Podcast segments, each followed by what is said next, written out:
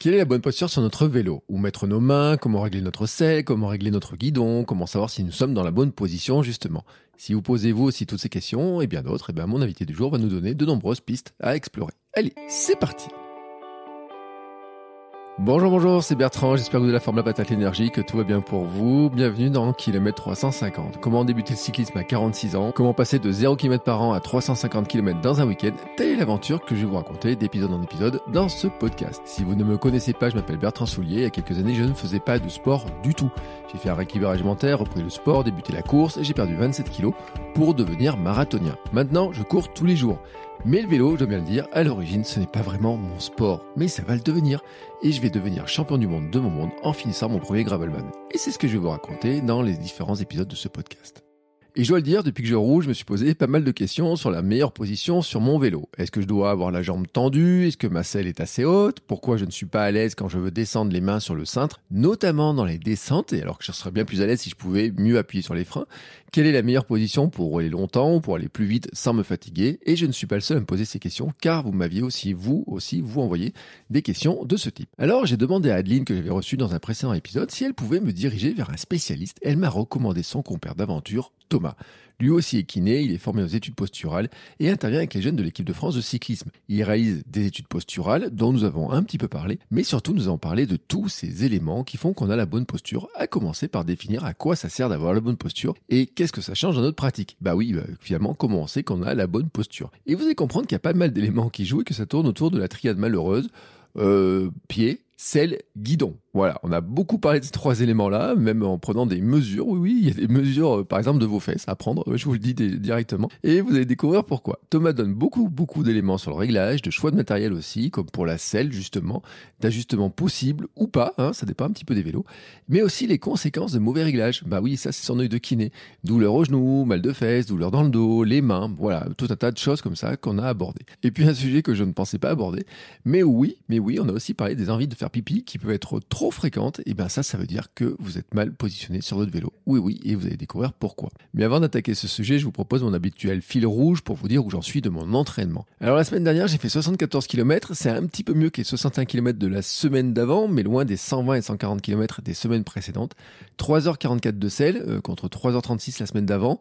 Là encore, hein, c'est bien inférieur aux 7 heures d'il y a un mois et loin des 6 heures que j'aimerais faire. 845 mètres de dénivelé contre 1057 la semaine d'avant. Ce qui vient là d'un choix de parcours. Oui, je dois le dire, hein, j'ai voulu rouler un petit peu sur le plat par moment. La semaine précédente, j'avais moins roulé à cause de trois jours sur Paris, mais la semaine dernière, c'est le vent qui m'a contrarié. C'est vraiment le vent qui a contrarié mes plans notamment le vendredi, parce que ça soufflait plein pot, c'était vraiment, euh, même en courant, c'était pas du tout agréable. Donc je n'ai pas sorti le vélo, d'ailleurs il y a des arbres qui sont tombés pas très loin de la maison. Et donc voilà, je suis resté, euh, on va dire, euh, dans mes baskets pour courir, mais je n'ai pas pu sortir le vélo, donc ça m'a enlevé une bonne sortie, j'avais prévu quand même une sortie de deux heures ce jour-là. Donc ça m'a enlevé ben, un, bon, un bon volume en temps et un bon volume de sel, voilà, tout simplement. bon, le vent c'est pas vraiment vraiment calmé. Enfin un petit peu mais c'est pas terrible terrible depuis hein. il y a toujours un petit peu de vent mais je, cette semaine je roule hein, je, dois vous le dire vous verrez ça la semaine prochaine euh, quand je ferai le bilan. Mais globalement en fait ce qui euh, le problème c'est que je n'ai pu faire que trois sorties la semaine dernière entre 1h et 1h30 et celle donc prévue le vendredi était impossible parce que ça soufflait trop fort. Donc finalement je suis un petit peu frustré parce que moi j'avais prévu d'augmenter le volume d'arriver justement à faire dans pas très longtemps de me rassurer en atteignant une sortie de 100 km. Et là, je me retrouve dans des sorties finalement où je fais 30, 40 km, des choses comme ça. Enfin, même la semaine dernière, 1h, 1h30, c'est pas des grosses sorties. Donc, euh, bah, j'ai l'impression de prendre un petit peu du retard. En tout cas, c'est comme ça que je le vois. J'espère vraiment que le temps va s'améliorer. Hein. Maintenant qu'on est au mois d'avril, quand même, j'espère que ça va s'améliorer. D'autant que j'ai maintenant une date officielle de la première échéance. La première échéance, oui, car la semaine dernière, je me suis officiellement inscrit sur le Gravelman Auvergne en trace gravel 120 km. Voilà, c'est fait, c'est marqué, c'est inscrit, euh, j'ai payé mon inscription, j'ai reçu le mail de confirmation. Désormais, j'attends euh, la suite des événements, donc il me laisse euh, bah, à peu près 5 semaines, 5-6 semaines pour me préparer. Je projette aussi de faire le Gravelman Paris-Deauville, hein, début septembre, et là, ça sera sur la trace Gravel 350 km. Mais là, je suis pas inscrit. J'attends en fait. Euh, je sais pas d'ailleurs si je devrais pas m'inscrire. Ça serait peut-être une bonne idée de m'inscrire dès maintenant. Quoi qu'il arrive sur le Gravelman Auvergne pour me dire, bah tiens, je m'inscris dès maintenant. Pourquoi pas? Mais c'est pas le cas encore. Mais peut-être que je vais le faire dans les heures qui viennent. Allez savoir. Donc maintenant, je prépare les détails techniques. Je vais m'entraîner un peu plus, vraiment. Hein. je dois arriver à comment allonger les distances, comment allonger aussi euh, bah, le temps de sel euh, d'affilée. J'ai envie de dire hein, vraiment de dire, je peux faire des sorties 4-5 heures, un peu les stratégies dont on avait discuté avec certaines invités, de dire bah tiens, je peux aller rouler 50-60 km le samedi, 50 ou 60 km le dimanche, ou le vendredi, samedi, enfin voilà, euh, faire ma petite sauce à moi pour arriver à allonger petit à petit les distances et puis atteindre cette euh, fameuse sur ce travail, vous savez, je me suis inscrit sur les challenges grand fond d'eau. Donc là, c'est 100 km d'un coup, qui me rassurait bien, je dois le dire, une sortie de 100 km me rassurait bien avant d'attaquer le 120. Et puis, et puis, je dois vous le dire, j'ai décidé d'installer mes pédales automatiques. Euh, elles sont, euh, alors j'ai décidé d'installer, elles sont pas installées parce que le jour où je voulais les installer, bah, justement avec le vent, j'ai dit bah tiens, c'est pas la peine de les installer aujourd'hui parce que je peux pas les essayer. Donc j'ai repoussé un petit peu. Mais pourquoi je l'ai fait? Parce que suite à l'enregistrement, on a discuté un petit peu de tout ça. On a discuté notamment du réglage des pédales et du réglage des cales des chaussures dans l'épisode. Et je me suis dit bah quand même, c'est le moment. Hein, je vais monter mes pédales et puis je vais aller voir justement à quoi correspondent ces réglages de cales. Et là, vous allez comprendre dans la suite de l'épisode. C'est un épisode qui est vraiment très riche, vraiment très riche. Je remercie vraiment Thomas pour toutes ses réponses. Euh, comme je disais, hein, j'ai pris beaucoup de notes. Il y a plein, plein, plein, plein d'éléments qui sont vraiment très intéressants pour justement aborder quelle est la bonne posture, la bonne position sur son vélo et qu'est-ce que ça change. Voilà, je vous laisse maintenant écouter cet épisode. C'est parti. Ever catch yourself eating the same flavorless dinner three days in a row? Dreaming of something better? Well, HelloFresh is your guilt-free dream come true, baby. It's me, Kiki Palmer. Let's wake up those taste buds with hot, juicy pecan-crusted chicken or garlic butter shrimp scampi. Mm. Hello Fresh. Stop dreaming of all the delicious possibilities and dig in at HelloFresh.com. Let's get this dinner party started.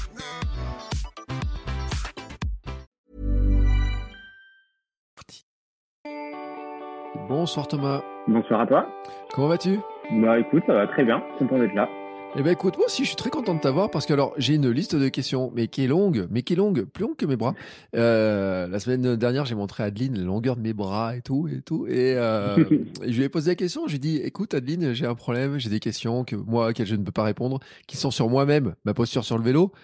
Et j'en ai eu d'autres questions, et c'est marrant parce que j'ai une question en plus qui est, qui est arrivée par Instagram, mais quasiment en même temps. Et j'ai dit, oui, il faut que je pose ces questions-là. Il me faut quelqu'un. Et Adeline, elle m'a dit, oh mais Thomas, c'est, il va avoir les réponses, il va t'aider, etc. Parce qu'en en fait, il, s'y connaît bien dans ce domaine-là. Alors je vais te laisser te présenter, comme ça on comprendra pourquoi tu, es, euh, tu connais bien le domaine. Eh ben, écoute, je m'appelle Thomas Pied Noir, euh, je suis diplômé en kiné depuis 2015, kiné du sport depuis 2017, et euh, je travaille pour la Fédé de cyclisme avec les juniors depuis 2018. Donc euh, j'ai fait quelques missions euh, de manière occasionnelle, puis le Covid est arrivé et au retour du Covid, euh, j'ai commencé à vraiment accélérer et à intervenir à peu près 45 jours par an. Et euh, donc j'ai dû intervenir sur des postures avec des juniors qui ont 18 ans, qui ont déjà quand même un bon vécu au vélo, mais qui posaient plein de questions. Mmh. Et moi, je me suis retrouvé un peu démuni. J'avais mon étiquette kiné, mais pas du tout l'étiquette mince. Qu'est-ce que je dois faire et qu'est-ce que je peux améliorer comme confort auprès d'eux donc, euh, bah, j'ai commencé à lire. Euh, je me suis intéressé en lisant des bouquins. Et puis, bah, la Fédé cycliste nous a proposé de, de se former en études posturales par l'intervention d'un organisme québécois, euh, la clinique, non pas la clinique, le Physio Vélo. Et en fait, bah, je me suis formé et grâce à eux, j'ai appris pas mal de choses et ça a confirmé ce que je pensais être bon et ça m'a enlevé aussi des préjugés qui étaient faux. Quoi. Finalement, c'est quoi l'importance de la bonne posture sur un vélo? Pour moi, c'est le confort pour moi, il n'y a, y a, pas d'autre mot, c'est d'être confortable. Alors après, c'est sûr que des, des, coureurs élites professionnels peuvent subir et, et décider d'avoir plus de contraintes pour privilégier la performance. Mais euh, pour moi, le vélo doit rester un plaisir. Quand je prends mon vélo, je dois pas me dire je vais subir et je vais rentrer genre mal au dos quoi, ou mal au pied. Pour mmh. moi, c'est le confort, profiter. Alors d'ailleurs, tiens, tu parles de mal de dos, c'est euh, intéressant parce que ma précédente invitée me disait qu'elle avait eu mal au cervical après elle a fait le, mhm. le, Gravelman en half, donc c'est-à-dire 120. Bon, elle était allongée à 146, hein, et Steven qui avait fait une petite blague. Euh, elle m'a dit qu'en fait, elle avait eu plus mal après euh, d'avoir mal au dos cervical. D'ailleurs, il y a plein de personnes qui me l'ont dit en fait, avec notamment le casque, avec la position et tout. C'est moi, je pensais qu'on avait mal aux jambes et aux fesses, et en mhm. fait, souvent, c'est on m'a parlé du dos en fait. Ouais, je suis pas surpris. En fait, euh, tu, tu, me lances un peu une perche. Euh, justement, sur notre formation de, de, de, bike fitting, on nous parle un peu de la triade malheureuse. Euh, en fait, euh, j'ai mal au périnée, j'ai mal sur ma selle, donc je vais pencher un peu ma selle vers l'avant et je vais avoir tendance à beaucoup appuyer et mettre beaucoup de contraintes sur mes bras. Et souvent, on se retrouve avec des gens très enroulés sur l'avant et qui vont hop regarder le plus haut possible et avoir des grosses contraintes entre les omoplates et, et c'est souvent une zone qui, qui devient douloureuse sur le long terme. C'est euh, puis en plus il y a le poids du casque qui joue parce qu'en plus il y a des alors, il y a des casques légers, des casques lourds, mais euh, ça joue en plus quoi. Bien sûr, il y a le casque, il y a aussi on a une sangle sous le menton qui peut être désagréable et le casque aura peut-être tendance des fois à un petit peu descendre et va se retrouver au niveau des sourcils plus les lunettes et, et, on va chercher à allonger le regard comme si on allait chercher loin et on voulait regarder le plus loin possible. Et on va se retrouver avec des petites douleurs à la nuque, au cervical et puis les vibrations. Mine de rien, quand on fait du VTT, du gravel, il y a quand même un, un nombre de chocs on se rend pas compte, on, on, prend plaisir, on avance vite, les kilomètres déroulent, mais les vibrations sont bien présentes quand même. Ouais, alors je peux te dire que hier sur le chemin euh, tracteur et champ de patates que j'ai pris, oui, les vibrations, je les ai senties. Hein. À 25 ah, à l'heure pour attraper le VTT qui était devant moi, je dis waouh, comme ça secoue, ça m'a secoué dans tous les sens. Mais je ah, ouais, pas faire beaucoup. Hein. C'est vrai que il faut le dire. Hein. Oui, oui, eh ben, Adeline a dû en parler euh, sur un podcast précédent, mais en fait, le corps s'adapte et se désadapte des fois, on va être des, coureurs récréationnels, euh, que ce soit en vélo, en course à pied. Et en fait, le plus dur, c'est pas d'enchaîner des fois, c'est de courir une fois de temps en temps. Et on va prendre notre vélo et on va se dire, tiens, je vais mettre une petite carotte, je vais essayer d'aller plus vite ou, tester cette nouvelle montée, cette descente. Et en fait, le corps, bah, il a pas encore eu le temps tout à fait s'adapter. Et, c'est ça la difficulté des fois. Euh, ce qui est intéressant, moi, je trouve, dans ces histoires de, posture, c'est que on, on a tout le monde se pose la question, tu vois, de savoir est-ce qu'il y a une position idéale? Ouais. Oui, euh, si on y réfléchit un petit peu, je relisais le, le livre de Philbert euh, sur le vélo, le réglage. C'était euh, quelqu'un qui a commencé à étudier un peu toutes ces postures et il parlait de la fameuse formule 0,885, il faut à la hauteur d'entrejambe, on a ma hauteur d'entrejambe et bam, je pars sur mon réglage. Je pense que cette formule, elle est intéressante pour régler de base un vélo. Mmh. Après, faut l'affiner. C'est pas du tout le, le gold standard, c'est pas du tout la vraie valeur. Vous pouvez prendre cette valeur, la mettre, euh, et à partir de là, euh, juger, tiens, je suis un petit peu peut-être trop bas, trop haut, et c'est à vous d'être curieux et de bien ressentir au niveau de votre corps, clairement. Alors, tiens, tu vas l'expliquer parce que là, il y en a, ils sont en train de courir ou de rouler ou de je sais pas quoi faire. C'est mm -hmm. quoi la règle alors? Il faut mesurer quoi? Ses jambes Il faut mesurer quoi? Alors, euh, cette formule-là, il parle de la hauteur d'entrejambe. C'est venir au plus haut, là où vous avez la hauteur du cuissard. Si vous êtes un cuissard, dos contre un mur, vous allez faire, par exemple, un petit trait contre le mur. Je vais prendre ma hauteur et cette hauteur-là, je vais la mettre en centimètres et je vais la multiplier fois cette formule 0,885. À partir de là, j'aurai une hauteur euh, de selle. D'accord. Et cette hauteur de selle, moi, je propose de prendre ma selle et de prendre l'axe du tube et de tracer cette hauteur-là. À partir de là, je me répète, c'est pas la valeur sûre, mais on a déjà quelque chose qui se rapproche au, au plus juste de notre hauteur de selle et après, il faudra l'affiner plus ou moins haut. Euh, c'est drôle parce que j'ai des gens qui ont vu la photo de mon vélo. Ils m'ont dit, mais ta selle, mmh. elle est. Euh, comment ils m'ont dit? Ils m'ont dit, elle est pas vers l'avant ou trop vers l'avant. Ou... Enfin, ça, ça joue ces histoires-là quand même.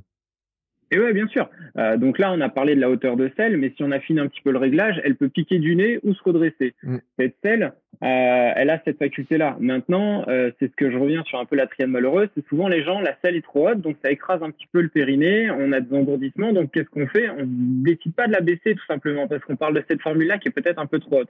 Donc on va la pencher de vers l'avant. Et en la penchant vers l'avant, eh ben on va avoir tendance à glisser sur notre selle et se retrouver projeté vers l'avant. Et on retombe bah, sur la personne qui est avec le gravel précédemment et qui a cette douleur entre les omoplates au niveau cervical. Donc attention, elle doit pencher. Il y a une norme. On conseille souvent 0, 0, euh, moins euh, 3 mm vers l'avant. Vous pouvez prendre votre téléphone.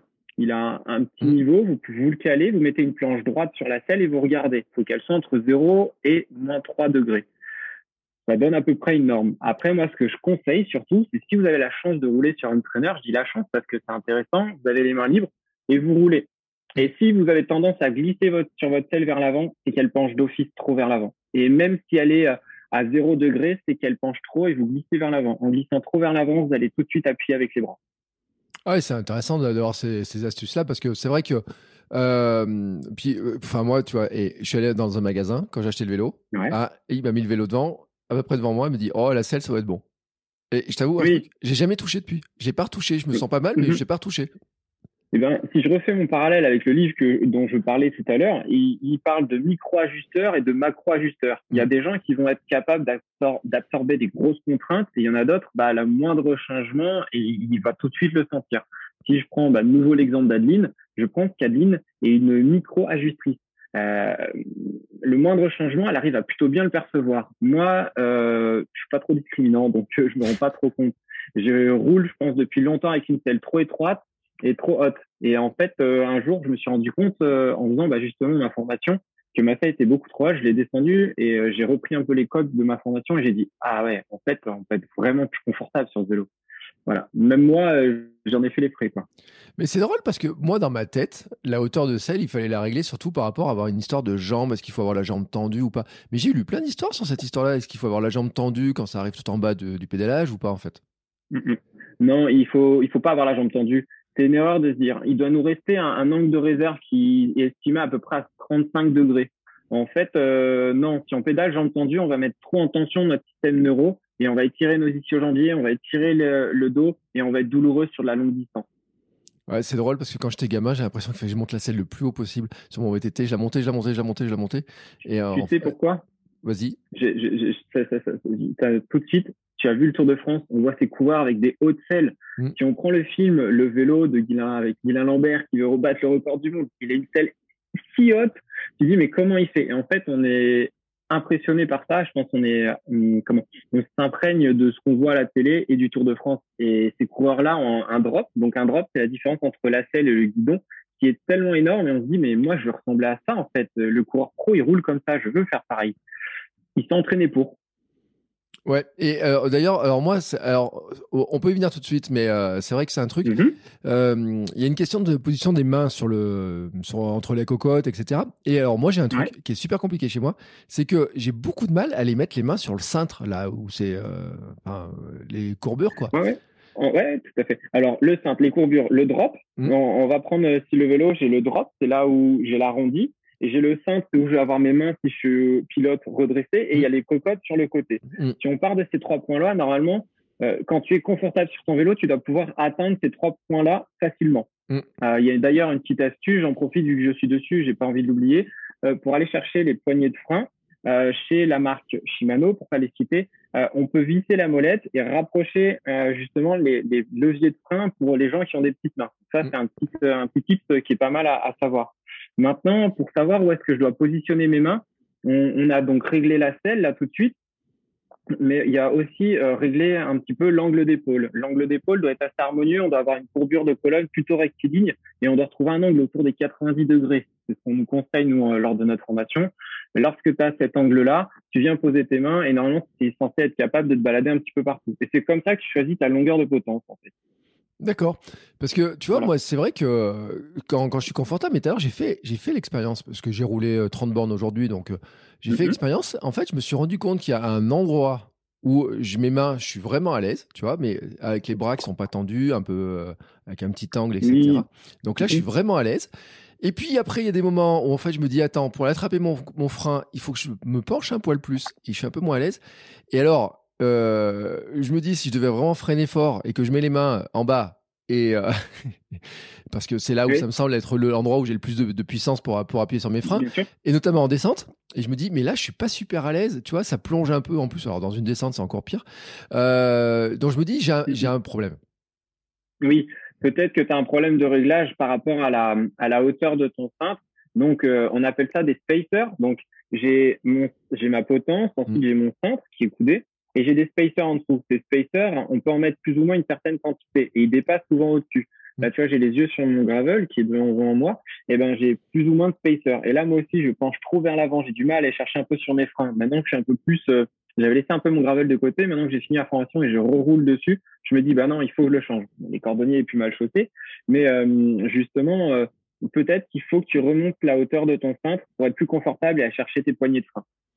Parce que euh, tu me confirmes quand même qu'en descente, là où il faut le plus, là où on a plus besoin d'avoir des freinages, il vaut mieux être euh, avoir les mains euh, plus en bas. Quoi. Oui, tout à fait. Ça, je te le confirme. Tu as totalement raison. pour pouvoir virer plus facilement, c'est sûr que si j'ai mes mains au-dessus, je vais avoir du mal à virer. On le voit bien justement. On peut faire cette anecdote. je reprends un petit peu ma, mon image par rapport au coureur du Tour de France. Amusez-vous à les regarder, vous verrez des coureurs vraiment les mains dans les drops, qui prennent les virages et qui engagent et qui tournent les épaules. C'est un peu comme aussi, petite astuce aussi, tournez bien, engagez bien votre tronc. Et quand vous engagez un tournant, justement, appuyez bien sur votre pédale qui est à l'intérieur justement du virage, c'est elle qui va vous aider à tourner, qui vous aidera à mieux tourner avec les mains dans les drops. Et euh, comment? Si vous regardez autour de France, vous verrez des coureurs qui ont un peu peur, qui sont sur les cocottes. On dit ah il a les mains sur les cocottes, il est un peu frileux. Bah ouais, en fait peut-être que ça engage un peu trop, ça descend trop vite et on aura les mains là-haut et on virera moins bien et on descendra moins vite. Mais en plus, euh, enfin, quand il faut freiner fort et tout dans les descentes, c'est pas, enfin, on, freine pas bien. Enfin, ou alors il faut avoir vraiment des grandes mains ou je sais pas quoi pour mm-hmm. atteindre le, mm-hmm. la poignée, quoi. En effet, donc c'est pour ça, il faut que la, les mains dans les drops soient bien, bien confortables. Après, euh, tu me fais penser euh, à quelque chose que je n'avais pas pensé. Par exemple, ma cousine a commencé le vélo et elle avait un petit peu peur. Elle avait un vélo de route. Et ben pour elle, elle a rajouté des freins tout simplement euh, comment sur le sur le cintre. Voilà. Elle a rajouté des cintres, elle les a fait monter. Et le temps qu'elle n'était pas à l'aise en descente, elle descendait avec ça. Elle avait des freins comme un VTT et elle se sentait complètement rassurée. Vaut mieux ça et être rassurée que bah, partir à la faute et, tomber, quoi, clairement. Mais tu sais que j'ai doublé quelqu'un l'autre jour qui avait un vélo qui ressemblait à un gravel au niveau des roues, de plein de choses, mais avec mhm. un, en fait, avec un, guidon plat. comme sur un VTT. Ouais. Mhm. ouais, ça se fait beaucoup. Avec un cintre plat, certainement euh, qu'il n'est pas confortable d'aller chercher dans les drops, il tolère peut-être pas la position un peu engagée, et euh, justement, il préfère un cintre plat. Euh, complètement, ça se voit de plus en plus on, se retrouve beaucoup euh, dans le vélo est en pleine expansion avec des vélos un peu city, mi-gravel, mi-city, avec des cintres plats où les gens ont plus de maniabilité sur un cintre plat. Tout dépend de l'usage qu'on va en faire. Parce que, et c'est un truc, et Adeline, c'est rigolo, elle m'a dit, ouais, euh, manier un gravel, euh, c'est pas si évident que ça par rapport à VTT, où en plus, les VTT, c'est plus large, etc. Le gravel, on est quand même plus, euh, plus serré et tout. Et c'est vrai que c'est pas, en, pilotage, si en plus on y met un peu de vitesse et tout dans les descentes, etc., ou même quand ça rebondit un peu dans tous les sens, c'est pas si évident que ça, ça paraît simple. Mais en fait, tant qu'on s'y pas coltiné, non. Non, non, non, complètement. Un gravel n'est pas si simple que ça à piloter.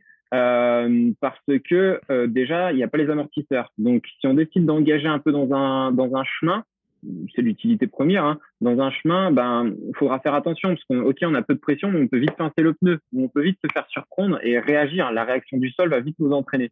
Un VTT est plus soft, il a un pneu plus large, il a un amortisseur plus important, donc il va absorber beaucoup plus de choses que nous nous devrons pas absorber. Euh, forcément, on verra plus quelqu'un sur un gravel avec les jambes semi-fléchies, pas forcément appuyées sur la selle mm. et piloter plus facilement. Voilà. Après, bon, allez, je donne cette petite anecdote. Moi, je suis un peu trouillard en descente. Le VTT, un guidon large, j'ai du mal à virer en descendant que sur un gravel avec un cockpit plus resserré, je me sens, allez, confortable. Je trouve qu'il me suit. Voilà, c'est après libre à chacun en fonction de, de, ses goûts et ses préférences. Mais en effet, euh, la majorité des gens préféreront rouler sur un VTT.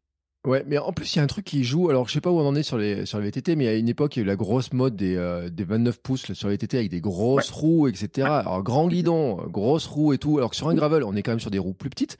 Euh, donc, sur la maniabilité, sur l'inertie et tout, c'est pas la même chose. Hein. Non, non, tout à fait, ça, tu as raison. Euh, des petites roues, forcément, au niveau maniabilité, on vire beaucoup plus facilement, a un centre de gravité qui est beaucoup plus bas. On se trouve beaucoup plus confortable. L'avantage du 29 pouces, c'est qu'on a des capacités de franchissement qui est, qui est excellente, euh, avec des roues plus grandes, euh, avec des développements concrets, parce qu'il faut dire aussi qu'à l'époque, il y a quelques années, allez, on va tirer 20 ans en arrière, on avait des pédaliers qui tiraient gros, on tournait peu au niveau fréquence de pédalage et cadence. Donc, on tirait du gros bras. Donc, il fallait vraiment un vélo rigide, voire semi-rigide.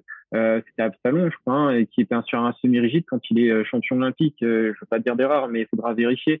Maintenant, forcément, quand on voit les pros, c'est la question est-ce qu'on prend un tout suspendu, un semi-rigide? Euh, Et on va dire 99,9% des gens sont tout suspendus quand même avec des 29 pouces pour la capacité de franchissement, la meilleure absorption. Et il y a une question de fatigabilité aussi. Un vélo un peu plus costaud, un peu plus confort et ça se prend. Hein. Ouais, non mais c'est, euh, c'est intéressant hein, de, de, voir en fait la différence. Moi, moi ce qui m'éclate, c'est qu'en fait, euh, j'ai l'impression qu'avec mon gravel, je me, euh, je double tous les VTT. Euh, ouais, c'est, et, alors, j'en ai fait expérience hier encore sur un chemin. J'ai vu un VTT, j'ai vu un vélo au bout. J'ai dit, ah bah tiens, je vais, je vais aller croquer pour voir un petit peu. Ah, il m'a manqué 10 mètres avant qu'il tourne à droite et moi je suis parti à gauche. J'ai dit zut. Mais bon, quand même, ça fait. j'ai l'impression quand même que qu'avec le gravel, on va super plus vite qu'avec un VTT quoi.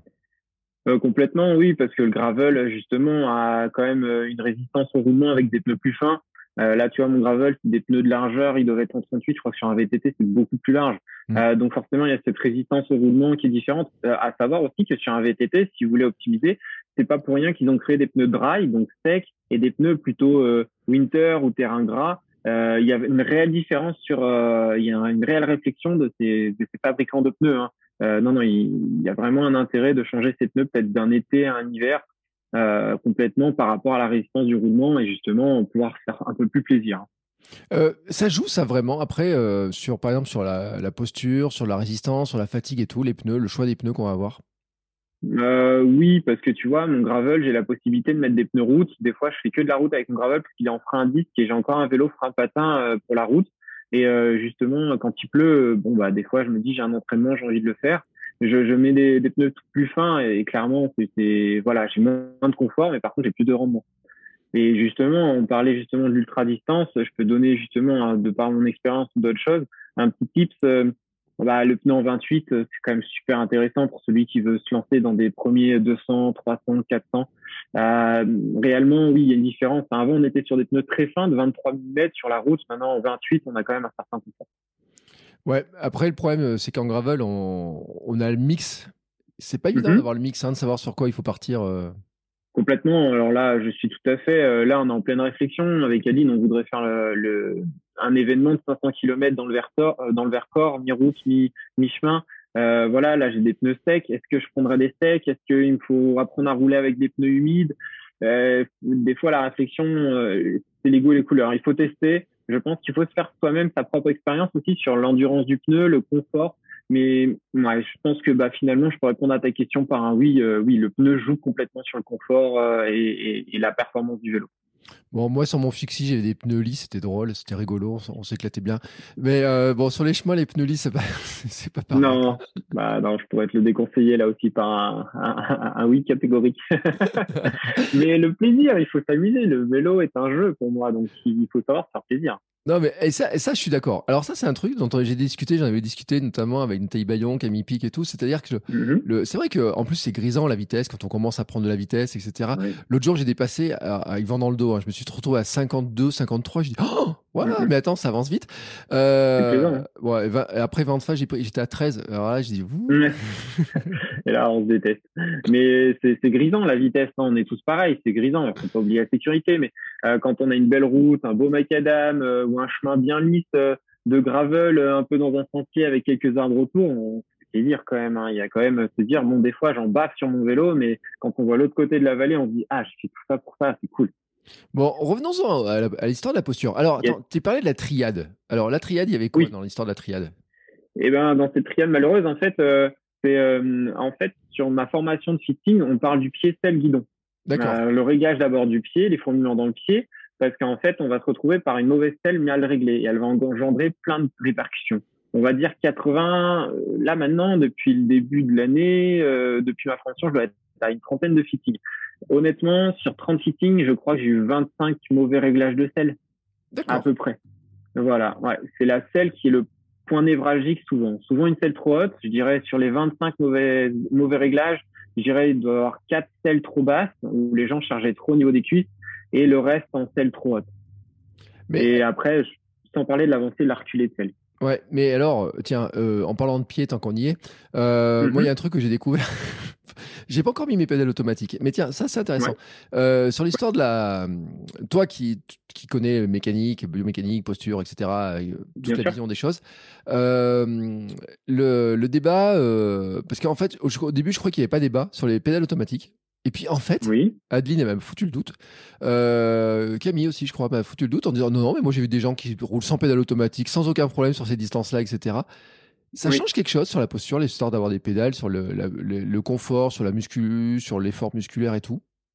Alors, oui, la, la, pédale auto va jouer au niveau muscu euh, et au niveau confort, elle va jouer aussi. Euh, quelqu'un qui a une pédale plate sans forcément euh, contrainte. Euh, j'en ai, j'ai une personne qui roulait en pédale plate, le prenait en loisir, son vélo puisse rouler et roulait en gros chaussures de ville. pour lui, justement, le fait d'avoir le pied libre, il avait des douleurs au genou, il était, beaucoup plus confortable. Il roulait sans cale, libre à lui. Et j'ai dit, ok, je suis amusé et tout ça. Et, on reprend, je crois que c'est une Morton, non Si, c'est ça, qui roulait chez comment? Oui, qui a fait le Tour de France, euh, qui a fait le Tour de France tout seul, là, en claquette, ouais, en basket. Et, ouais, voilà, parce qu'en fait, il roule en chaussures. Donc là, on va, je vais parler au sens large entre pédales et chaussures. Il roule avec des chaussures carbone, euh, comme les pros. Et euh, donc la chaussure carbone a tendance à gonfler, à chauffer, donc à, à chauffer, à faire des irritations, des douleurs justement quand on fait trop de longues distances. Donc oui, tu vois, la, la chaussure en carbone avec la cale auto va avoir des répercussions sur le confort, sur le pédalage. Après, maintenant, ils font de très bonnes chaussures. Encore un petit tip, ils font très bonnes chaussures en composite, euh, donc pas en carbone, qui prendront beaucoup moins la chaleur et qui ont le, pas le même degré de performance, on est d'accord. Mais pour nous, amateurs, ils auront euh, forcément ma prochaine chaussure, je prends pas en carbone, je prendrai une chaussure plutôt en, en composite. D'accord. Alors, quand j'ai voulu, euh, j'ai quand même testé mes pédales, euh, mettre la chaussure dessus, et je me suis euh, rendu compte d'un truc, c'est que dessus, en fait, on peut régler la cale, plus ou moins de vent, etc. Et là, il y a une astuce pour bien la caler. Oui. Alors, pour régler ta chaussure, on y a pas mal de tutos qui sont plutôt bien faits. À l'époque, je l'avais vu sur Internet, ça, je peux vous le confirmer, vous le retrouverez. C'est bien d'aller chercher votre axe entre la jonction entre le petit orteil et son premier méta. Donc, le petit orteil, vous suivez, vous aurez un os qui sera assez long, ce qu'on appelle le métatarse. Euh, justement, c'est prendre cette jonction-là. Je la dessine sur ma chaussure, je mets un petit coach électrique, je la dessine sur ma chaussure, et ensuite je fais la même chose avec mon gros orteil. Je suis mon gros orteil et la jonction avec le premier état. Ça va me donner une diagonale. Mm. Une fois que j'ai cette diagonale, je trouve mon point au milieu et je le règle avec le milieu de ma cale, tout simplement. Une fois que j'ai ça, mon pied sera bien réglé et je réglerai ma cale en dessous. Ma cale, peu importe la marque, euh, de grandes marques de distributeurs, et vous pourrez régler votre cale en dessous plus ou moins avant ou arrière. D'accord. J'ai même vu, parce y a des, euh, là on parlera des études posturales tout à l'heure, mais j'ai vu des, des, magasins qui proposent mhm. des réglages juste de ah ça. Oui. Hein. Ouais, ouais.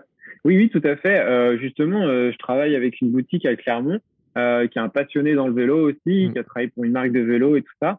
Tu peux dire le nom, hein. Vas-y, dis le nom. Allez, ça marche. Et eh ben, c'est Tempo, ouais. Ouais, j'ai vu que lui, il propose ça. En plus, ça coûte pas cher, ça coûte 20 euros, un truc comme ça en plus. Hein. Ouais, c'est ça, ouais, complètement. Et c'est hyper fiable. C'est hyper fiable. Euh, j'ai vu beaucoup de mauvais réglages. Alors moi, j'ai ma petite habitude de kiné, j'aime bien mm. trouver tout ça mes axes. Mais euh, son réglage, pour l'avoir essayé sur moi-même, pour la qu'il démontré, ça marche du tonnerre. Vous mettez votre pied, en fait, ça va vous calculer directement votre angle en glissant le pied dedans, ça va vous courber les orteils, et à partir de là, sur la chaussure, il arrivera à le reporter et avoir directement le bon réglage de. Pour tous les clients qu'il a eu et qu'il a réglé lui-même la cale, je vais pas lui lancer des fleurs, mais tout était bien réglé. Donc euh, non, l'appareil fonctionne bien. Ouais, mais en fait, je vais te dire pourquoi, parce que j'ai regardé en fait ce qu'il proposait comme truc et j'ai vu ça. Et j'ai dit, bah, tu mhm. vois, moi, j'ai pas le budget pour faire une étude posturale, mais quand même, le truc là, bah, ça m'intéresse parce que je me dis que la répercussion sur le reste de la jambe et de la position doit être quand même énorme. Complètement. Euh, je dirais que sur euh, beaucoup d'études que j'ai eues, euh, j'ai modifié les cales. Clairement.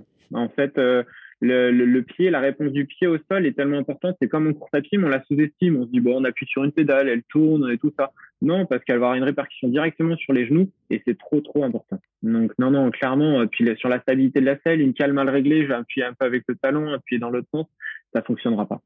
Bon, et ben comme ça, moi tu vois, mais ça c'est un truc j'avais dit, je vais, je vais aller le voir. Euh, ça fait deux fois que je passe devant la boutique, je passe pas aux bonnes heures. Faut que je, faut que je repère les heures pour, le voir. Euh, non, mais jeudi matin il est fermé, je suis passé. Ça fait deux fois que je passe le jeudi matin, je me dis mais je suis bête, etc. Mais c'est pas grave, hein, c'est mes, mes, je suis pas encore organisé assez, tu vois, moi sur les marchands de vélo encore. Euh, mais bon, pour ceux qui sont à Clermont et tout le monde me le recommande, et en plus je le dis parce qu'il fait des sorties, il organise des sorties gravel, j'avais appris.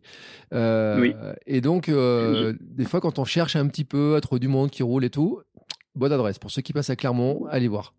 Ouais, clairement. Et puis, euh, bah, pour avoir déjà participé justement à une des sorties, c'est bon enfant. C'est le but, c'est de sortir, de s'amuser un petit peu, de discuter, de discuter vélo, parce que bah, justement, il y a un gros partage d'expérience. Et c'est là aussi où moi j'ai appris beaucoup de choses. En fait, l'expérience terrain, il n'y a, a, pas de mieux. Alors, euh, dans la triade, donc pied, selle, guidon. C'est ça, Je me trompe pas? Mm, mm. Euh, bon, tu as parlé de l'histoire de l'avancée de la selle, là, euh, plus ou moins avancée, etc. L'avancée le recul de selle. Mm. Alors, avant de parler, avant, je me permets justement, sur la selle, il y a des becs courts et des becs longs, justement. Maintenant, la mode est au bec court actuellement, et puis ils ont beaucoup, les vélocistes, vendu des becs longs dernièrement, parce que bah, c'est ce qu'ils avaient aussi en stock de par la, la conjoncture actuelle et le Covid. Mais euh, voilà, cette selle, elle en fait, il y a la selle et en dessous, on appelle ça un chariot, mm. le chariot de selle. Et ensuite, vous avez, il y a la selle, mais il y a aussi la tige de selle qui est à prendre en compte. Voilà. Une fois qu'on a tout ça bien en tête, la tige de selle, mon chariot de selle et ma selle qui repose dessus, bah, cette selle, elle va s'avancer ou elle va reculer. Euh, il est, ce réglage va être optimal en fait en fonction de notre placement du genou par rapport à la cale. Mm. Il, il, est bien évident en fait que si mon genou, je vais avoir le maximum de force, il doit pousser vers le bas, mm. bien aligné avec la cale c'est grâce à l'avancée ou le recul de selle, une fois qu'on a déterminé la bonne hauteur, qu'on va pouvoir régler ça en fait. D'accord. Tout simplement. Ouais. Donc je prends mon centre articulaire de mon genou, mon centre articulaire tombe avec le milieu de la pédale qu'on a préalablement bien trouvé, bien aligné avec notre cale, et en fonction de mon avancée et mon recul de selle, je serai bien installé sur mon vélo. C'est magique. Euh, c'est la théorie. c'est la théorie. Non, mais après, il y a une question que je me pose quand même, c'est que euh, la fatigue, les nombres de kilomètres, etc. Et puis, je parle même pas quand vous partez là sur plusieurs jours et tout. À un moment donné, on doit modifier sa position. Adeline, elle me disait, il faut se entraîner à faire de la danseuse parce que des fois, on n'arrive plus à poser les fesses sur la selle, etc. et tout. Ouais, c'est pas totalement raison. Ça. Mm, mm. Ouais, on revient sur euh, l'histoire de contraintes. Le corps s'adapte, c'est des adapte. Euh, en gros, je, je dois m'entraîner à varier toutes ces positions-là. Tu vois, on a fait l'année dernière le Biking Man euh, X. J'avais que 2000 bornes au compteur parce que bah, professionnellement, j'étais un peu occupé. Et ben le problème, c'est que je suis arrivé euh, bah, moins entraîné que les années précédentes. J'avais fait le Biking Man France et au moins avec 5-6 000 déjà d'entraînement. Bah là, j'en avais que 2000. Bah ouais, faut accumuler un peu de kilomètres, faut connaître son vélo, connaître son confort et être le plus critique possible sur son vélo et je me suis retrouvé avec une douleur au genou, ben moi je me suis dit tiens je vais monter un peu ma hauteur de selle pour soulager mon genou. Mm. Donc oui, il faut connaître un peu ces astuces, ces astuces là. Plus je monte ma selle, plus je charge l'arrière, plus je la descends, plus je charge mon genou. Après, normalement, si on a un réglage qui est plutôt optimal et on s'entraîne de manière adéquate, on doit éviter toutes ces erreurs là. Euh, sur, pour revenir sur la selle, quand même, il y a une, question que beaucoup de gens se posent, c'est de dire euh, est-ce qu'il y a une selle qui fait pas mm. mal aux fesses? Ouais, euh, oui. Alors en fait, euh, justement, ensuite, euh, tu me fais rebondir sur la largeur d'iction. Euh, J'ai mon squelette qui est pas loin. La largeur d'iction, c'est quand on vient s'asseoir sur la chaise et si on glisse nos deux mains sous les fesses, on sent deux os qui viennent écraser nos mains. Ouais. Voilà. Une fois que j'ai ces deux os, ce sont les ischions. Sur ces ischions, en fait, c'est ma, ça va être mon tips pour pouvoir calculer ma largeur de selle. C'est comme ça qu'il base. si on va chez une marque très connue, champion du monde, de vélo, euh, chez SP, ils utilisent Morphologix et en fait, ils installent les gens sur euh, une, espèce de, plaquette. Les gens s'appuient et on va voir leur largeur d'ition. À partir de là, on va calculer. Admettons, je fais une largeur de 130 mm, 13 cm. Je vais rajouter 15 à 20 mm sur ça. Et je vais avoir une bonne largeur de selle où là, je serai stable sur ma selle. Je vais pas me dodiner ou devoir me mettre en travers sur ma selle. Voilà, ça, c'est déjà l'astuce essentielle à savoir. Après, vous n'êtes pas obligé d'aller chez eux. Euh, désolé pour eux. Euh, on peut utiliser un carton et on va s'asseoir sur un carton et on va régler en fait avec des petits bâtons. On va venir écraser ce carton. Vous savez quand ça fait des, mmh. des tridules, on s'assoit dessus, on va écraser, on va avoir nos deux points d'iction. Je mesure au plus large et j'ai ma largeur euh, à deux selles si je rajoute mes 20 mm. Bah voilà, bah écoutez, hein, vous avez, euh, enfin parce que je sais pas ces machines-là on les trouve partout, enfin c'est les magasins qu'on a ou Ouais, oui, bah nous on, marque avec, euh, c'est la marque italienne Prologo chez Tempo qu'on utilise. Moi j'utilise ma table de kiné, je viens repérer manuellement euh, parce que c'est difficile à, à s'en fournir sur internet actuellement. Mais ouais, la majorité normalement des, des, des, magasins doivent en avoir, je pense. Ouais, ouais. Bon, bah écoute. Euh, alors, après, quand même, il y a une question, parce que j'ai vu qu'on faisait des selles euh, moulées, enfin, d'après le moulage ah de ses fesses, euh, les selles mhm. en, impression 3D et compagnie, là? Oui, alors c'est des selles vraiment de haut de gamme, mais qui coûteront assez cher, comme il y a des selles de marque en cuir, il y, a, il, y a, plusieurs selles, je crois, Infinity ou euh, Infinity Bertou, c'est des selles en, cuir qui doivent s'adapter et qui vont s'adapter, qui se resserrent manuellement à force de rouler, qui vont s'adapter justement à notre morphologie du bassin. Mm. Euh, j'ai pas assez d'expérience là-dessus. J'ai eu des retours de, de, personnes qui en sont enchantées, qui disent qu'ils changeront jamais parce qu'en fait la selle s'est formée à leur bassin et qui sont hyper confortables. Ils la resserrent de temps en temps, ils la, enfin, ils l'entretiennent, ils l'hydratent, ils passent une crème dessus euh, et ils en sont super contents. Je, c'est comme tout, faut l'essayer, calculer la bonne taille, se rapprocher de quelqu'un qui en a déjà utilisé une ou d'un revendeur. Et souvent, ils proposent, ça c'est l'avantage, euh, des sell tests où vous pouvez rouler un certain nombre d'heures et vous faites un retour avec. Ça, c'est intéressant. Mais en fait, j'avais regardé parce que euh, à un moment, je regardais les selles Brooks et euh, qui sont en cuir justement et alors on dit il faut les faire à ses fesses, il faut les une fois qu'elles sont faites, après on est super confortable, etc. Mais tu sais quoi, même en regardant les selles Brooks, quand on regarde sur le site de Brooks, il y a tellement de choix de selles différents que ça, met un doute énorme en fait. Ça, met un doute. Et même nous, des fois, euh, d'avoir la meilleure réponse pour euh, la personne, c'est hyper difficile. parce que des fois, moi, je prends ma, on en parlera après des études posturales, mais je prends ma longueur euh, de, de ma sortie de, de comment, de, tube de cintre, pardon, mmh. et, et, je prends jusqu'à ma pointe de selle. Euh, et je mesure jusqu'au nez de selle. Et les gens me disent, mais pourquoi tu prends pas derrière? C'est toujours difficile. Là, je vais un peu casser le truc. Si vous faites une étude posturale, vous changez de selle, ben, il faudrait refaire un petit peu l'étude posturale ou brièvement autour de la selle. Et là, si vous sortez d'ici aujourd'hui, il faut retenir que la selle, c'est le primordial sur le vélo. Il faut être confortable. On ne peut pas sortir et être inconfortable sur un vélo, ça n'existe pas. À chaque personne, sa selle et son installation. Voilà. Bah écoute, au moins ça c'est la grande leçon qu'il faut retenir. Non mais c'est vrai parce que on, passe, euh, on rigole toujours sur le truc. On disait je fais du vélo sans selle, mais non c'est pas possible. Et euh... ah, mais c'est sûr. Ah, attends, on s'est plutôt fait chambrer souvent là-dessus. ouais, c'est la blague, etc. Et tout, mais tout le monde l'a fait dans la famille et tout. Bon, ouais, elle est facile et on rigole. Ouais, elle est facile, on rigole. Et puis euh, surtout qu'en plus, les gens se rendent pas compte. Mais euh, bon, c'est vrai que quand tu regardes le Tour de France, tu vois les cyclistes qui montent en danseuse, etc. Quoique, mm. Hein, sincèrement, on les voit pas si souvent danseuses que ça. Et puis on les voit ceux qui pédalent euh, à toute vitesse. Là, on voyait Froome et compagnie qui pédalent comme une petite mobilette. Je me, me demande d'ailleurs pour pédaler comme ça, cette vélocité. On en avait parlé avec un peu Adeline, mais euh, je pense qu'il y a un truc qui joue aussi, c'est euh, la, position, ça joue sur cette capacité à tourner les jambes vite ou quoi, des, choses? Complètement. Complètement. Euh, admettons un mauvais réglage de selle, ben, quand je vais arriver en, on pourra parler après des braquets, mais un mauvais réglage de selle, une selle trop en arrière, trop en avant, et ben forcément, quand on va arriver en ascension, on n'aura pas le, bras de levier qui sera bien aligné. Donc, mm. qu'est-ce que je vais faire? Je vais me mettre en danseuse pour tirer du braquet et pouvoir monter plus facilement. Et, et on va varier de position. C'est sûr que pour eux, faire de l'hypervélocité, il faut que la selle soit bien réglée parce que si je fais de l'hypervélocité, qu'est-ce qui va se passer? Je vais rebondir sur ma selle. Mm. Et justement, il faut à tout prix qu'on reste bien posé sur sa selle si on veut faire de l'hypervélocité. Donc oui, le réglage de selle est forcément important là-dessus. Ouais, bon, eux, après, les études posturales, c'est euh, avec le nombre de kilomètres qu'ils font dans l'année, euh, c'est pas leur problème. Euh... Non, mais figure-toi, on peut en parler. Quand j'ai fait ma formation avec Physio Vélo, il y avait, on a eu la chance d'avoir un podologue avec nous et le médecin de la BNB. Et en fait, il y a beaucoup, beaucoup de sportifs de haut niveau sur le vélo qui ont des problèmes justement de sel avec des troubles de l'émission, donc des difficultés à uriner et tout ça.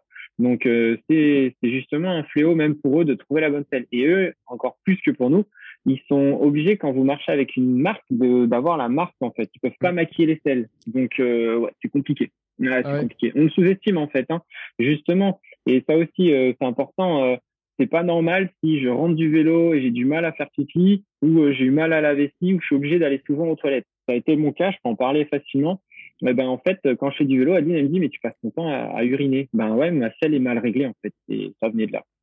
Ah ouais. Ben, Hop, un tips de plus. Et attends, là, franchement, tu nous fais une liste de tips, c'est juste énorme, quoi. C'est la masterclass. Je te remercie. Euh, c'est dingue. Euh, alors, attends, il euh, y a un truc à rajouter sur la selle ou ben, Je crois qu'on a dit pas mal de choses. Après, forcément, euh, il faut se rapprocher de quelqu'un euh, derrière un professionnel pour être le mieux orienté. et puis, bon, les vendeurs ont quand même une part importante. Hein, ils vont vous conseiller sur la largeur de selle et sur la, les nez de selle. Il, faut essayer. L'avantage, je connais peu de vendeurs qui faisaient la tête quand vous allez les voir et vous leur dites, bah, j'aimerais bien essayer une selle. Est-ce que vous êtes d'accord? Je l'essaye. Ah si, dernier truc. Bon, désolé, je vais faire mal au constructeur, mais je suis un pas très fan des sels carbone. Euh, les sels carbone, actuellement, n'ont pas une grande, grande fiabilité et ont tendance facilement à casser. Si vous avez du gain à faire, n'allez pas le faire sur la selle et ça coûte un petit peu cher. Mm. Il y a une question que je me pose, tu vois, pour ceux qui font du bikepacking et tout, qui ont, tu sais, on met mm-hmm. des trucs sous la selle, là. alors, quand c'est que des chambres et tout, c'est assez léger, c'est pas, ça pèse pas lourd. Mais si on commence à mettre des bagages derrière, ça peut modifier la, enfin, peut-être pas la position, mais la mm. résistance ou je sais pas quoi? Ben, Là, je vais parler aussi de mon expérience personnelle. Donc, j'ai fait euh, plusieurs euh, ultra distances et j'ai roulé justement avec euh, un stabilisateur derrière. Euh, ça coûte pas très cher et je vous le conseille. Ça évite que la selle balance et ça évite d'avoir des contraintes et qu'on se déhanche au niveau du dos et ça évite toutes ces douleurs au niveau du dos. Donc déjà, ça, je peux vous le conseiller assez facilement. Ça coûte pas très cher. Je crois une vingtaine ou 25 euros. Donc franchement, c'est cool par rapport à la sacoche qui coûte un peu plus cher. Après, oui, ça va. Moi, je, quand je roule avec mon vélo, dans les grandes descentes de col euh, niveau alpestre, ça stabilise et on est d'accord avec Adeline, ça redescend un peu le centre de gravité au proche de la route, donc ça stabilise énormément de rouler avec un stabilisateur et une sacoche assez longue derrière. Ça, euh, c'est assez amusant de rouler. Quand je reroule sur la route sans, et eh ben j'ai tendance à repartir en danseuse, dire ouh là attention, euh, ça me déporte un peu plus et il faut faire attention. Ouais, complètement. Il y a une deuxième façon de piloter. Ouais. Ouais, avec Adeline, on avait parlé, on a dit que les sacoches de vélo, quand même, quand ça prend le vent, ça nous, ça nous déporte. Ah, par contre, oui. Ouais, complètement. Les sacoches de vent, surtout, je vous mets en garde, c'est sur les, les top tubes et tout ça, les, les sacoches qui sont au plein milieu du cadre. Si vous prenez un vent de travers, c'est comme des jantes avec une grosse hauteur. Euh, mm. Attention parce que ça peut faire drôle. Mais alors, tiens, alors ça sera intéressant tant qu'on y est sur ces histoires de sacoches.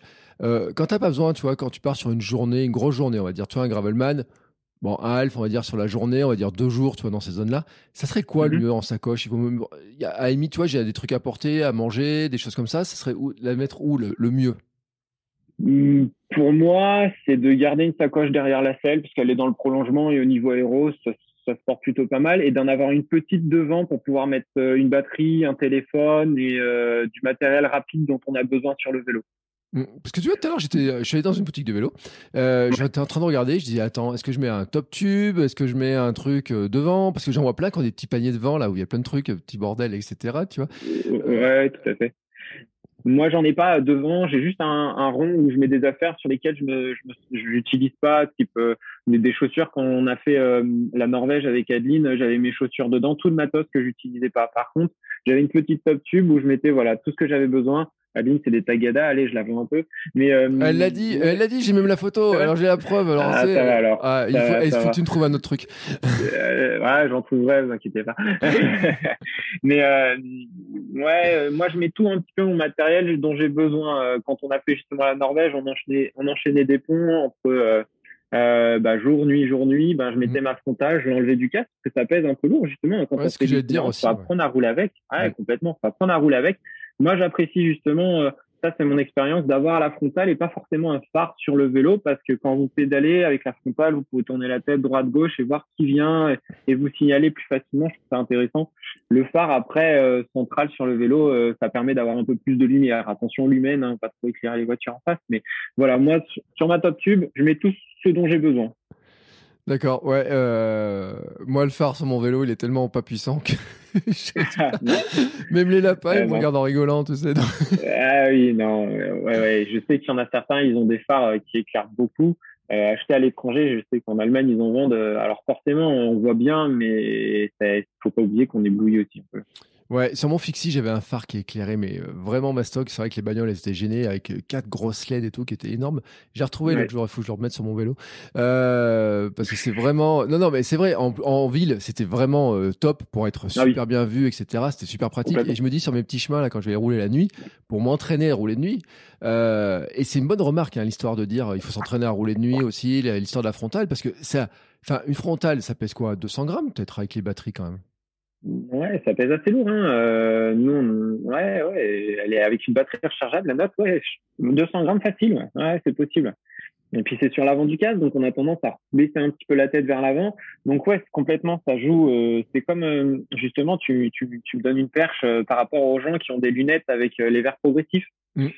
souvent, ils se plaignent un peu de douleur justement à la nuque avec le casque parce que les lunettes, ils ont tendance à vouloir regarder au-dessus parce que le changement de vision avec les lunettes, ça les gêne.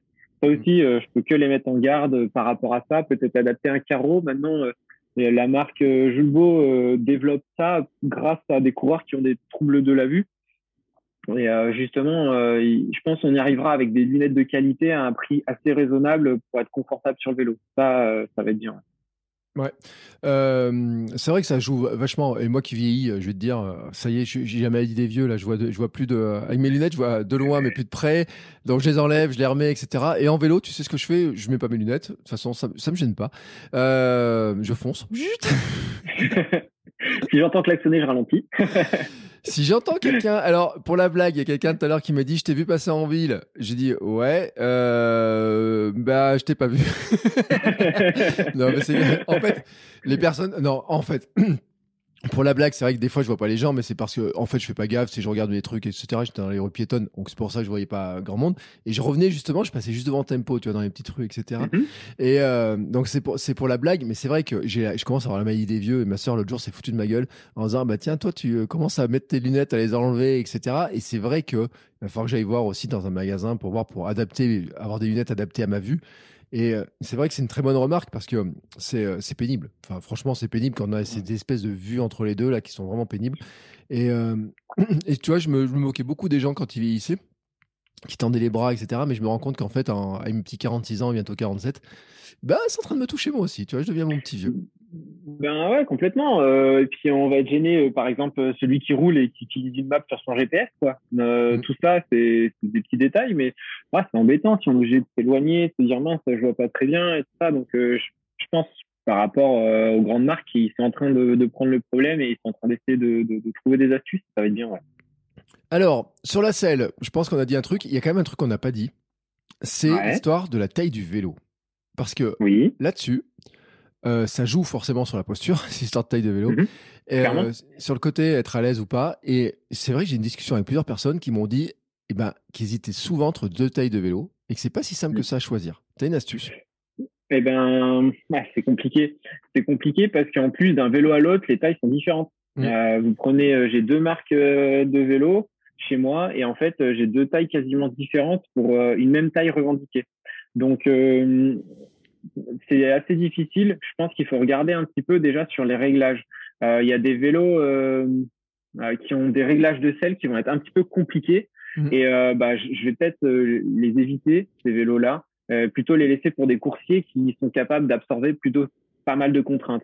Et un vélo plutôt typé endurance, là, on sait qu'on aura plus de marge de manœuvre. une autre chose, les vélos avec guidon intégré, cintre intégré, ben je le déconseille peut-être en premier vélo. Faites-vous plutôt la main sur un vélo d'occasion à essayer déjà la marque et voir si le vélo vous convient mm. avant de partir sur un vélo neuf et se dire bah tiens j'achète directement euh, le Super Canyon que j'ai vu en promo dans la boutique parce qu'il a un centre intégré. Ouais, attention parce que euh, justement euh, euh, il n'y a pas de possibilité de réglage quoi. Mais ça mm. va vite être une contrainte. Donc il n'y a pas de grandes astuces, faut essayer le vélo parce que d'une année à l'autre sur un même modèle d'une même marque ils sont capables de changer la taille de quelques millimètres, de quelques centimètres. Et ça, c'est un, une vraie problématique. C'est drôle que tu cites Canyon parce que c'est la marque qui maintenant ne se trouve plus en magasin, qui fait que de la vente en ligne. Et je me dis comment choisir ce vélo-là? Parce que pour l'anecdote, euh, une copine euh, cherchait un vélo Canyon et je lui dis bah tiens, je vais les voir en magasin si au cas où ils n'ont pas une astuce pour avoir un. Et il m'a dit, mais il m'a dit alors texto m'a dit franchement euh, non c'est pas possible. Et en plus, c'est la merde parce qu'il y a des pièces euh, particulières, ça met des mois et des mois à réparer. On a du mal, etc., à les réparer. Et c'est vrai qu'il y a ces histoires en plus de pièces intégrées, de trucs qu'il faut tout changer d'un coup. Ils ont une super gueule, mais je me dis comment arrive à choisir un vélo? Alors tu as vraiment par des mesures et tout, c'est pas facile, quoi. Ouais, non, c'est clair. Euh, bah là, on a parlé de Canyon. C'est vrai qu'en plus, c'était sur un site en ligne. J'avais, j'ai dit une bêtise, mais euh, tu prends euh, par exemple le Propel de chez Giant, qui est quand même un fournisseur assez bien répandu et qui a des vélos faciles et, je trouve confortable à, à, piloter pour en avoir un moi-même. Mais le problème, c'est que le Propel, c'est un guidon aussi avec un centre intégré. Et demain, si la taille n'est pas bonne, eh ben, je ne peux plus jouer sur les bagues. Ma potence est déjà pré-réglée. Il faut savoir qu'une potence, elle se règle en en hauteur et vers le bas. Donc, si la potence, je voudrais la régler, ben là, cacahuète, c'est pas possible. Donc, euh, on peut vite être euh, être gêné justement sur euh, les, les ajustements du vélo. Et c'est dommage parce que faut vraiment être sûr quand on achète ce vélo-là, plutôt de s'être fait la main sur un autre vélo. C'est une des seules astuces que je peux conseiller. Euh, bon, voilà. Donc ça sur le sort des, des, de vélo, mais c'est vrai. Hein. Et même euh, même en magasin, hein, il y en a, ils hésitent. Hein. Quand tu fais une taille, ils disent ouais, euh, faudrait voir entre ces deux tailles, etc. C'est c'est pas évident. Complètement. Ouais, ouais, complètement. Moi, j'ai eu l'expérience. c'est toujours important de partager un peu son expérience. Moi, j'ai acheté chez mon vélociste le vélo et il m'a dit bon, moi, je vais te proposer une taille peut-être un petit peu plus petite. Donc chez Giant, ils font des entre-deux. C'est une taille ML. Et ben justement, pour les tailles un peu bâtardes comme moi, j'ai pris cette taille-là et, ça me convient bien. Euh, donc euh, bah, j'étais satisfait, mais chez Orbea il l'avait pas. Je roule en Orbea maintenant. Et euh, bah, justement, euh, la taille est L et elle est un tout petit peu plus grande. Bon bah je sais que je dois mieux ajuster mon vélo et il a plus de contraintes pour moi. Ouais, c'est euh, c'est vraiment tout un euh, tout un élément et tout. Et en plus, on va y rajouter des choses parce que bon, là, on va venir maintenant sur le fameux guidon, sur le cintre, etc.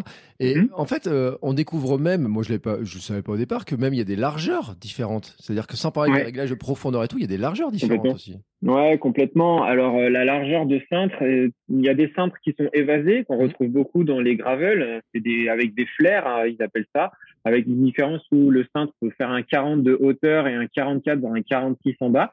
pour mm. aller chercher plus facilement les poignets, pour être un peu plus confortable sur les longues distances. Euh, je crois que c'est une des justifications de, de ces cintres-là. Mais euh, il y a aussi une hauteur de drop, c'est-à-dire euh, une hauteur entre le haut du cintre et le bas des, des, des drops où je vais mettre justement mes mains tout en bas. Il y en a, ils vont être en 15 de hauteur, en 10 c'est vraiment délicat. Et ça, je le savais même pas, même moi, euh, avant de faire mes, mes, analyses posturales, parce que pour moi, un guidon est un guidon. Il y avait différentes largeurs, un peu de flair, pourquoi pas, mais pas forcément de hauteur entre le cintre et aller chercher le bas des drops. Donc oui, maintenant, en plus, ils en sont à faire des cintres avec euh, un repose euh, assez plat pour mettre les mains, pour les vélos type un peu montagnard, pour les longues distances, avec un petit peu de mousse, par exemple, pour absorber les chocs. Voilà, il y a, y a un gros, gros développement actuellement des vélos. Sur le choix du cintre, bah, c'est pas d'avoir un centre trop étroit. Voilà, c'est mm. vraiment de retrouver une largeur de centre adéquate à sa largeur d'épaule. Mais tu vois, moi, par exemple, moi, moi j'ai un, un, décathlon, un Triban, et, euh, mm-hmm. et en fait, c'est un argument de vente hein, de dire euh, il est évasé à 16 degrés. Tu vois, je, suis sur la fiche du, site et tout. Mm-hmm. Euh, et en fait, ils le disent pour plus de confort. Et c'est vrai moi, sur le coup, j'ai alors, je l'avais vu dans la fiche, tu vois, j'avais vu le guidon, etc. Mais c'est vrai que tous les modèles l'ont pas. Moi, c'est sur ce modèle-là, euh, ils, en, ils en font partie. Euh, et après, en faisant des recherches sur les guidons, je, suis tombé sur pas quel site qui, euh, qui parlait justement des courbures, des fameux drops, etc. En disant, bah tiens, tel coureur avait plutôt une habitude d'avoir un cintre comme ça, celui-ci était plus mhm. comme ça, etc. qui, je pense, correspondait en fait aussi à leur manière de courir, à leur capacité à avoir des postures, parce que entre rouler les mains en haut et rouler les mains en bas, la posture, elle change totalement. On n'a pas le même confort et tout, quoi. Complètement. C'est sûr que quelqu'un qui n'est pas capable de toucher ses orteils, euh, je sais qu'il ira pas souvent dans les drops. Euh, ça, ça fait partie de notre étude posturale. Euh, quelqu'un qui, ouais, qui va s'arrêter au genou, ben, je sais qu'il va pas tolérer une grosse hauteur de selle et un gros drop entre le cintre et, la selle. S'il me dit, ouais, moi, je rouler comme un coursier, je lui dirais, bah, écoute, bah, j'arriverai pas à te trouver la meilleure position adéquate. Il va falloir que tu trouves un compromis qu'on trouve un compromis ensemble. Donc avant euh, de dire euh, oui, il a plus de flair, vous serez plus confortable, je pense qu'il y a quand même un argument marketing. Alors là, c'est la marque mais tous. Hein.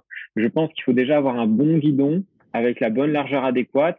Je prends ma largeur euh, d'épaule, centre à centre, et je rajoute plus 2, plus 3, voire plus 4 cm grand maximum.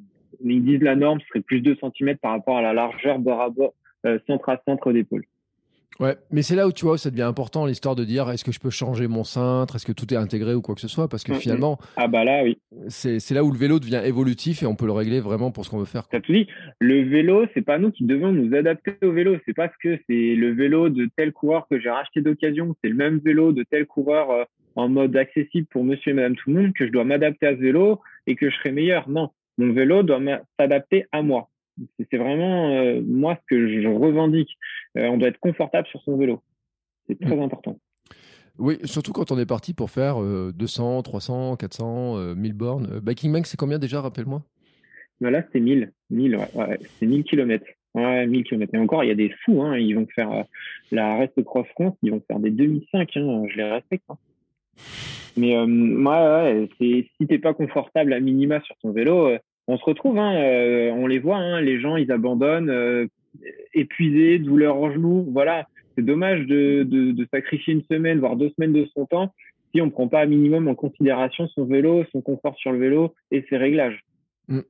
Euh, tu disais, on peut régler donc la comment l'inclinaison de la potence. Si il y, y, a un moyen, enfin, à part faire des mesures et tout pour régler ça, y y a, ou c'est quoi?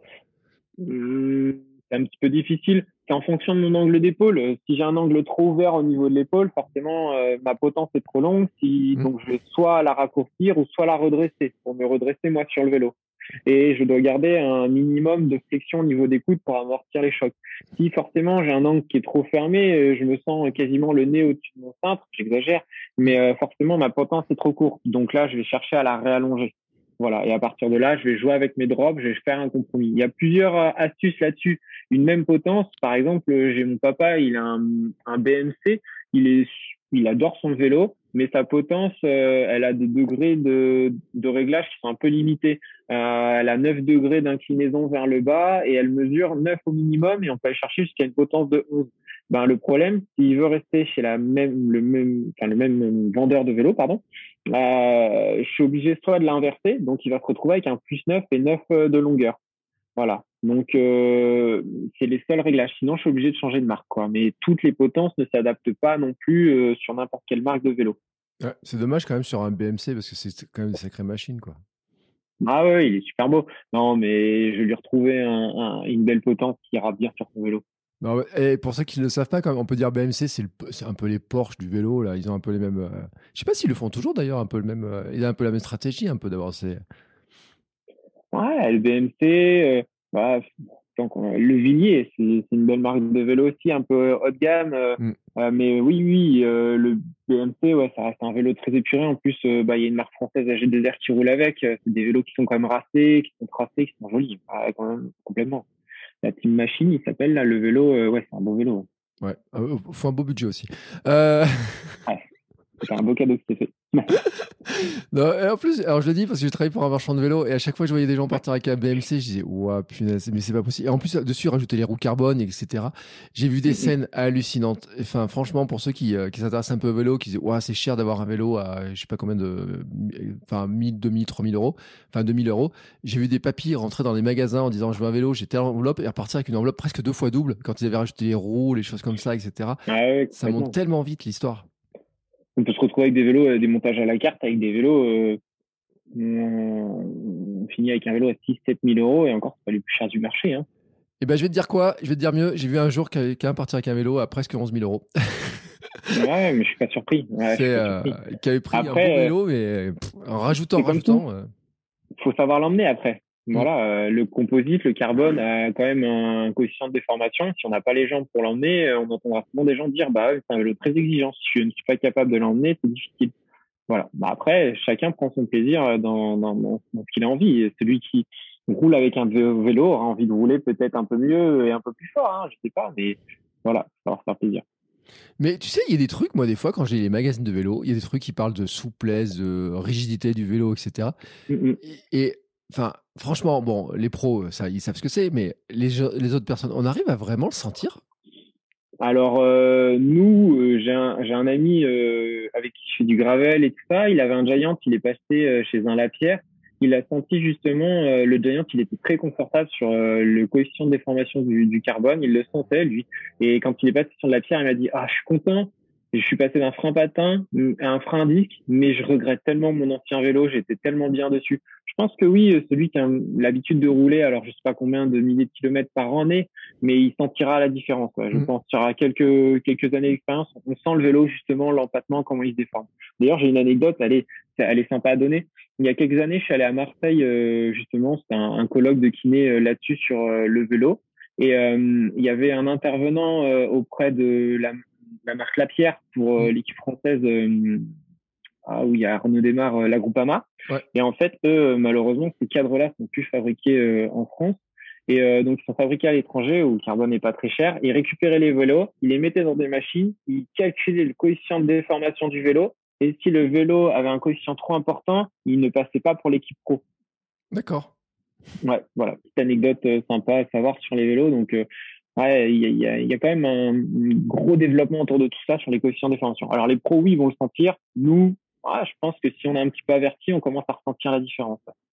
Ouais, non, mais après, oui, je pense qu'effectivement, il y a, enfin, quand on passe d'un vélo à l'autre, on doit vraiment sentir le, euh, que c'est vraiment différent et tout.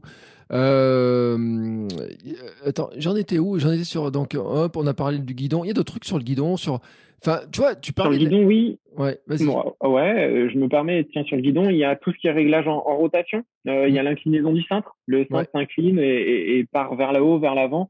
Euh, tu as le réglage aussi des cocottes. Les cocottes, faut savoir qu'en fait, elles se fixent sur le cintre et il y a une euh, boucle à métallique qui permet de visser et de serrer la cocotte sur le cintre. Il faut pas trop la serrer, attention, parce que si on tombe, la cocotte vient taper et vient être cassée. C'est quand même dommage. Une cocotte, c'est assez onéreux. Voilà, elle a un coefficient de, de serrage et elle peut être réglée plus ou moins haut. Et euh, grâce à ça aussi, euh, je, je, continue, euh, il y a la guidoline et la guidoline peut être réglée différemment. Par exemple, pour avoir suivi les juniors l'année dernière sur Paris-Roubaix, euh, les pavés, ceux qui vont peut-être faire, euh, il y a Gravelman, je crois, qui passe sur les pavés. Euh, par exemple, sur les pavés, on peut doubler la guidoline, par exemple. D'accord. Voilà, en doublant la guidoline, on rajoute une surépaisseur et on est un peu plus confortable sur son vélo. C'est intéressant à savoir. Ah ouais, enfin ça, ça, suffit pour avoir rajouté du confort, quoi. Ouais, ça suffit. Alors, faut aimer, hein, parce que justement, ça va rajouter un cintre un peu plus épais, mais on peut doubler la guidoline. Ouais, ouais, ça existe. Pour un Roubaix, pour des classiques comme ça, les coureurs pro doublent la guidoline pour justement éviter d'avoir des chocs. Après, des bons gants hein, aussi. Hein. Les bons gants, on l'a oublié. Hein. Les gants, c'est très important. Hein. Ah ouais, c'est vrai? Ouais, ouais, parce que le gant va permettre d'amortir beaucoup euh, au niveau des frictions. Alors, on a tous envie de rouler euh, main nue et c'est mm. la nouvelle génération avant. L'ancienne génération voulait rouler sans casque, nous on veut rouler sans gants. Euh, bah, c'est peut-être enfin euh, Mathieu Van Der Poel gants. Euh, voilà, on essaye de copier un peu ces coureurs-là. Mais il faut pas oublier que quand on tombe, il y avait cette célèbre pub faite où on tombait et on voyait une main tomber sur le sol et le goudron. Faut pas oublier que ouais, le gant protège, il amortit les chocs et sur des ultras, moi je, je mets des gants autant je m'entraîne sans gants, attention, pas bien. Mais je sur les ultra distances, les vibrations, ma main, ma paume de main, ouais, ce qu'on appelle l'immense côté pouce et hypoténard de l'autre côté, elles amortissent tellement de chocs, ça, ça fait mal et justement le gant, moi je le conseille sur les longues distances. Alors, tu vois, ça me fait penser, là, tu parlais de la, main, etc., des chocs et tout. La, enfin, la position idéale des bras, il faut pas qu'ils soient tendus, il faut qu'ils soient un peu, mm-hmm. qu'ils un peu, soient un peu pliés, enfin. Ouais, légèrement fléchis, tout à fait. Euh, notre position des bras, on doit pas être tendu et repoussé vers le haut. Sinon, ça veut mm. dire que le cintre soit il est trop loin, soit il est trop proche. Trop proche parce qu'on sent trop près, donc on pousse fort et on garde les coudes tendus pour s'éloigner du centre. Soit ben, il est trop loin et on, court après lui, on va dire, et on a du mal à s'y accrocher. Voilà, les coudes doivent rester fléchis. C'est un des premiers amortisseurs pour nos cervicales, pour notre dos. Ouais. Euh, et c'est là où ça devient un peu compliqué parce que des fois, euh, ce que je te disais tout à l'heure, c'est que suivant euh, comment je suis sur le vélo, ben, il y a des moments en fait où je sens que mes bras, mes mains sont plus ou moins sur l'avant et tout, donc plus ou moins tendu. Euh, Et c'est là où je me dis, tu vois, j'ai peut-être un réglage à revoir un petit peu parce que finalement, la position sur laquelle je suis plus confortable, justement par rapport à ces histoires de bras, et je suis un peu loin des freins quand même. Alors sur le plat, c'est pas super gênant parce que ça va vite de changer, mais dès qu'on arrive dans certains terrains où c'est un peu plus compliqué, etc., ça devient plus plus sensible. Ouais, tout à fait. C'est là où justement il faut varier les positions. Quand moi je fais mon fitting, je demande toujours aux gens comment vous mettez les mains habituellement il me dit, euh, moi, je suis tout le temps dans les drops parce que je suis confortable. Quand je le mets au-dessus, j'ai l'impression d'être trop redressé, j'ai mal au dos. Ah, ok. certainement, son guidon est trop haut. Première info. Mm. Euh, ensuite, euh, il me dit, j'aime bien aller chercher les poignées de frein, ça va. des fois, allez, je change un petit peu. celui qui a de petites mains, il me dit, j'ai du mal à freiner et en descente, j'ai peur. Ah, ok, peut-être le guidon est trop bas, les poignées de frein, il va falloir resserrer un petit peu justement la poignée de frein pour qui puisse freiner plus facilement. c'est toutes ces informations-là qui doivent vous mettre, vous remettre en question en vous disant, ah, en fait, je suis pas du tout bien installé sur mon vélo ou j'ai encore des optimisations à apporter. Euh, j'imagine qu'on peut les optimisations en plus c'est en continu parce qu'au fur et à mesure que l'entraînement augmente, on, on change de position, on s'adapte, etc. Complètement. Quand j'ai fait mon Bikeman l'année dernière où j'avais pas fait beaucoup de kilomètres, euh, donc j'ai remonté ma selle parce que j'avais mal au genou. Et euh, donc euh, ben j'ai fini le Bikeman, j'étais bien, j'avais pas mal au dos. J'ai roulé l'été avec, c'était début de l'été. J'ai roulé l'été avec et j'ai jamais eu mal au dos. J'ai repris mon vélo un peu sur l'hiver, je me suis installé dessus, je dis oh j'ai super mal au dos, qu'est-ce qui se passe C'est mon même vélo. Et en fait, j'avais laissé un scotch. Je laisse toujours un scotch parce que quand je pars en itinérance, j'ai peur que ma selle bouge et je veux toujours avoir un petit feedback dessus. Et donc, pas très beau, mais au moins j'ai ce retour-là. Et donc quand je suis revenu, j'ai dit mais c'est vrai, tu avais monté ta selle, tu pensais que tu serais plus confortable et en fait euh, t'as pas roulé de deux mois peut-être sur l'hiver. J'ai voulu faire une cross d'hiver en course à pied et en fait quand je t'ai remonté dessus, bah t'étais désadapté, tu t'es peut-être un peu enraidi sur la course à pied. Et donc, bah, j'ai remis ma selle comme avant, et là, j'ai retrouvé déjà un peu plus de confort. Donc oui, la modification du vélo, elle se fait, elle est perpétuelle en fonction de je roule plus ou moins. Quoi. Alors là, tu viens de me dire un truc, tu viens de m'allumer une lumière. Je me suis enraidi avec la course à pied. Euh, moi qui cours tous les jours, qui cours, euh, ça fait 600 jours que je cours, 613 même maintenant. Euh, et j'en ai parlé l'autre jour à Cadeline en disant, j'ai l'impression qu'il y a deux trucs en fait un petit peu sur l'histoire de autant doit être plus raide sur la course, notamment alors, quand tu fais du trail et tout sur certains appuis, autant j'ai mmh l'impression qu'il faut être plus souple sur le vélo et que parfois, je sais pas, je dis pas que c'est antinomique, mais que il y a un juste milieu à trouver en fait oui, il y a un juste milieu à trouver. Après, euh, justement, en étant kiné, euh, bah, moi, j'ai été averti, j'ai toujours eu un petit peu des douleurs de dos et quand j'adore euh, faire de la thérapie manuelle, manipuler tout ça. Et donc, bah, des fois, j'avais des douleurs au dos et en fait, je me suis rendu compte que j'étais pas souple. J'étais un bon footeux avant les années 2008, 2018, avant que j'arrête le foot. Et ben, je touchais pas le sol, j'avais des hanches pourries. Euh, et donc en fait, euh, quand j'ai commencé à travailler là-dessus, j'ai d'énormes courbatures d'adaptation et je me suis rendu compte que ça faisait du bien, quoi. Et euh, en fait, j'avais moins mal, j'avais moins de douleurs chroniques. Et sur mon vélo, j'étais mieux. Dans ma course à pied, j'étais mieux. Donc carrément, il faut entretenir, entretenir, entretenir. Tout ce que le corps n'utilise pas, et eh ben justement, il le perd.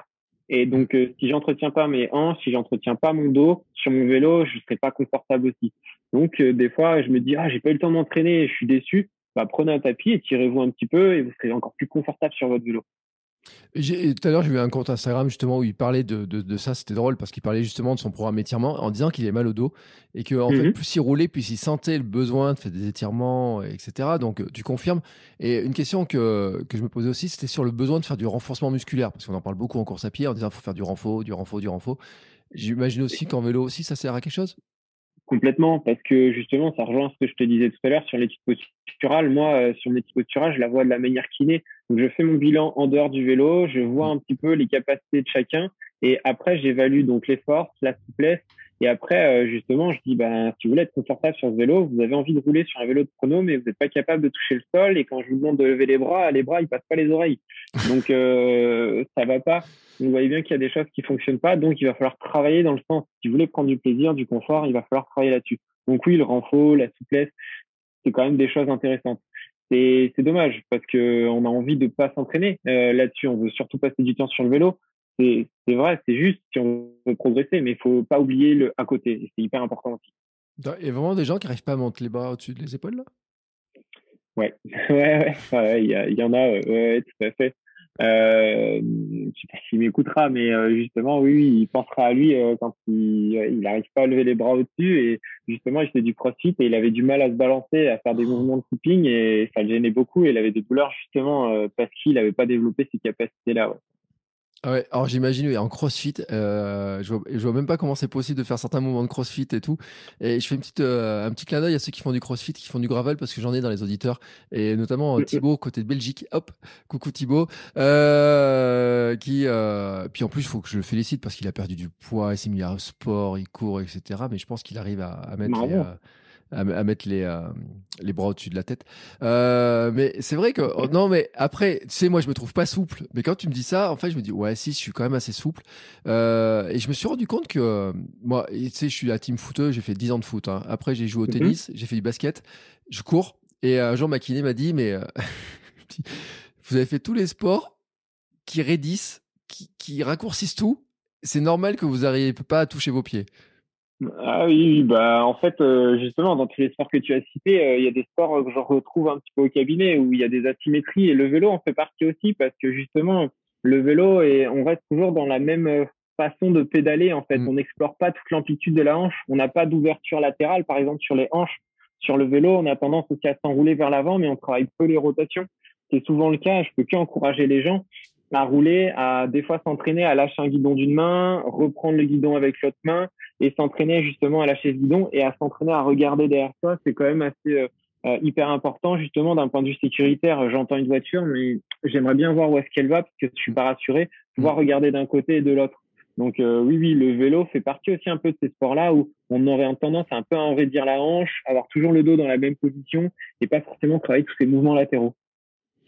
Euh, c'est drôle parce que quand on pense comme ça au vélo, on se dit c'est quand même un sport porté. Euh, et tous ceux qui courent, on dit eh, tu vas te faire mal au genou, tu vas te faire mal à ça, fais du vélo, c'est du sport porté, c'est moi. Mais en fait, en vélo aussi, il y a des blessures, il y a des trucs comme ça.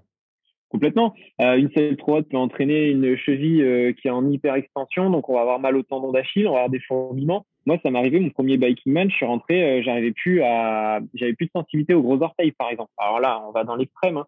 mais ouais, en fait, avec ma semelle en chaussures carbone, mon mauvais réglage de vélo, ben, je me suis retrouvé, ouais, j'ai bien dû mettre trois, quatre mois à retrouver la sensibilité de mon gros orteil. Donc moi qui courais à côté, j'étais bien embêté quand je suis revenu. Donc, euh, bien sûr, hein, ça c'est une première blessure, mais il y a beaucoup de blessures au genou avec des selles trop avancées ou trop reculées ou trop trop basses. Il bah, faut bien comprendre que le genou, c'est un des premiers organes à, à, subir justement ces contraintes. Sans parler du dos, euh, c'est souvent le bas du dos. On commence à avoir ces raideurs, ou tu l'as dit tout à l'heure, entre les omoplates et après cervicales. Les poignets aussi. Moi, j'ai mm. une autre anecdote. Enfin, faites attention quand vous faites du home trainer bah, des fois on a tendance à avoir le home trainer qui pique un peu du nez parce qu'on n'a pas mis la cale sous la roue. Mm. Et ben je me suis retrouvé durant le confinement, bah, j'ai acheté un home trainer d'occasion, il m'avait pas donné la cale, le vélo penché vers l'avant et je me suis retrouvé en hyper extension de poignet. Bah forcément mon nerf, mes trois derniers doigts, j'avais des troubles au niveau de la sensibilité quoi. Et je me suis dit, mais mince, euh, je comprenais pas trop pourquoi, un peu novice, euh, du home trainer, euh, confinement, je veux m'amuser. J'ai roulé un peu tous les jours dans cette position-là jusqu'au jour où je me dis, mais non, mais en fait, ça va pas. Tout ton poids va vers l'avant. Mmh. Et ça donne envie de faire du vélo avec toi parce que tu reviens du biking man, t'as plus de sensibilité dans le pied. Tu fais d'home trainer, t'as plus les doigts. Euh, c'est cool. Non, mais il faut le dire quand même. moi, je, suis réglé, passé, quoi. C'est pour ça. Non, non, bah bien sûr. Et, et justement, suite à ça, c'est ce qui aussi euh, a fait que j'ai voulu me tourner dedans parce que j'étais mal orienté. Euh, moi, le vendeur de celui qui m'a vendu l'entraîneur, il m'a jamais dit tiens fais attention sur tes réglages. Il a jamais pensé en fait. Et euh, justement, quand j'ai fait un biking man, je m'attendais pas à avoir les orteils, je m'attendais à avoir mal aux fesses par exemple, mmh. je m'attendais à avoir plein d'autres soucis, mais pas à ça en fait. Et en fait, oui, la, la position, en fait, on se rend compte là aujourd'hui, elle est primordiale dans le vélo si on prend du plaisir et du confort sur des courtes ou des longues distances et peu importe le niveau. Euh, alors, je crois que c'est Adeline qui me l'a dit, mais a pas qu'elle, qui m'a dit de toute façon, si tu trouves la bonne posture sur le vélo, après une fois que c'est fait, tu peux rouler, mais euh, des heures et tout, euh, sans douleur, sans fatigue supplémentaire, etc. C'est ça, en fait, l'idée. Ouais, c'est juste. moi, j'ai un vélo de chrono, j'aime bien le triathlon et, je vais en faire. Et comment? Sur mon vélo de chrono, c'est une contrainte quand même qui est assez importante et qui est assez exigeante. Je roulais, je me disais, bah tiens, c'est en train de t'adapter. Plus je roulais, plus je me sentais bien. Mais en fait, euh, le jour où j'ai fait ma formation, j'ai fait ma formation et ils m'ont fait l'étude posturale sur mon vélo de chrono. Et je me suis retrouvé à pas en faire d'un petit, enfin, rouler euh, juste après la formation parce que j'étais content et pas à faire, pas en faire après un moment. Et en fait, quand je suis repassé dessus, j'ai dit ah ouais, mais en fait, on est confortable sur ce vélo-là, mais sans forcément s'entraîner. Donc ouais, le vélo, on doit être confortable dessus. On peut rouler des heures après. Tiens, alors tant, que tu parles de ça, euh, j'avais une question sur les prolongateurs. Tu sais, euh, mmh pour ceux qui savent pas, comme les trucs de triathlon là. Euh, mais ça, ça modifie sacrément la posture et puis les, même la respiration, la position et tout. C'est complètement, même le rythme cardiaque. Mmh, et même le rythme cardiaque, quand on sera penché vers l'avant, le rythme cardiaque sera plus bas que quand on est redressé. en fait, oui, oui, ça modifie énormément la position. souvent, on se retrouve avec des barres fixées sur le, le vélo Attention au beau coefficient de réglage. Euh, toutes les barres ne vont pas sur tous les cintres. Faites attention à ça. C'est un organe de sécurité et ça, je vous en garde. Et après, ouais, sur le bon réglage. Alors euh, maintenant, on les voit, les pros, ils ont des coques complètement moulées autour des coudes. Nous, c'est un appui souvent qui va arriver euh, soit au tiers du coude ou soit carrément sur le coude. Moi, je trouve plus de confort sur le coude. Et c'est vraiment de retrouver un confort avec les barres plus ou moins serrées. Voilà, et on peut tirer sur ce guidon pour pouvoir pratiquer la plus longue distance. Mais en effet, ça modifie un peu la position parce que si vous avez une selle qui est hum, évidée mais qui remonte un petit peu, ça va vous écreuser les parties molles, le périnée, vous n'allez pas être confortable. Donc, euh, faut bien, c'est pas un choix qui se prend la légère, comme j'ai pu voir sur certains bikeman où les gens, euh, bah, la veille, euh, se disaient tiens, je vais mettre des prolongateurs, des barres et je serai confortable. Ça sert, ça sert à quelque chose. Euh, en fait, sur la longue distance, ça sert à quoi finalement de mettre les prolongateurs? Sur la longue distance, ça va reposer, ça va reposer énormément parce qu'on va pas avoir les mains sur les cocottes, on va lâcher l'appui des mains, donc on va être quand même beaucoup plus confortable. On va avoir un appui un peu plus sur les coudes, donc on change complètement euh, la façon et puis on gagne aussi un peu en puissance parce qu'on avance un peu le tronc et on pousse vers l'arrière en pédalant, on va gagner en puissance. Donc ça permet de changer de position et d'avoir encore une autre position de confort sur le vélo. Euh, la position donne plus de puissance, donc c'est celle avec les euh, prolongateurs. Et après, c'est quoi? C'est quand on a les mains en bas sur le... ou c'est quoi? Hmm, tu me poses une colle, je pense. Je pense que c'est les mains euh, dans les drops, euh, certainement. Moi, je j'aime beaucoup la position avec les mains enroulées autour des des cocottes. Je trouve que je suis assez puissant, j'arrive à tirer sur le guidon. Mais dans les drops, souvent, on sera à la position euh, intermédiaire, on a le plus de puissance, on peut tirer sur le guidon. Parce qu'on se rend pas compte, mais quand on va sprinter, on tire énormément sur le guidon. Notamment, d'ailleurs, dans un des tests d'études posturales, on peut faire des pompes, on peut faire du gainage. On sous-estime l'influence des bras, mais les bras subissent beaucoup de chocs et on doit être fort, on doit savoir tirer sur un guidon. Ah bon? Pourquoi? Ouais. Et eh ben en fait, on se rend pas compte, mais quand on, va sprinter, on va tirer sur notre guidon. Euh, justement, on, tire euh, ouais pour avoir plus de puissance en montée. Quand on a un petit peu oxy, on va avoir tendance à tirer un peu sur le guidon et à mettre un peu de puissance. Mmh. Donc oui, la force des bras, elle est sous-estimée, mais elle est hyper importante. Et puis dernière remarque, c'est quand on descend des grands cols, si les triceps ou si les bras sont pas entre guillemets préparés à l'effort, quand euh, des grands cols alpes qui vont faire 15, 20 km pour les plus longs, et eh ben, par exemple, la bonnette, si vous n'êtes pas prêt à descendre avec un appui sur les bras vers l'avant et à bien savoir virer, vous allez vous crisper, vous allez vite avoir mal aux mains et aux bras. Et la descente va vous paraître très très longue, voire plus longue que la montée des freins. Ouais, et pourtant, la montée doit être sacrément longue. Euh... Je oui, carrément. non, mais c'est vrai.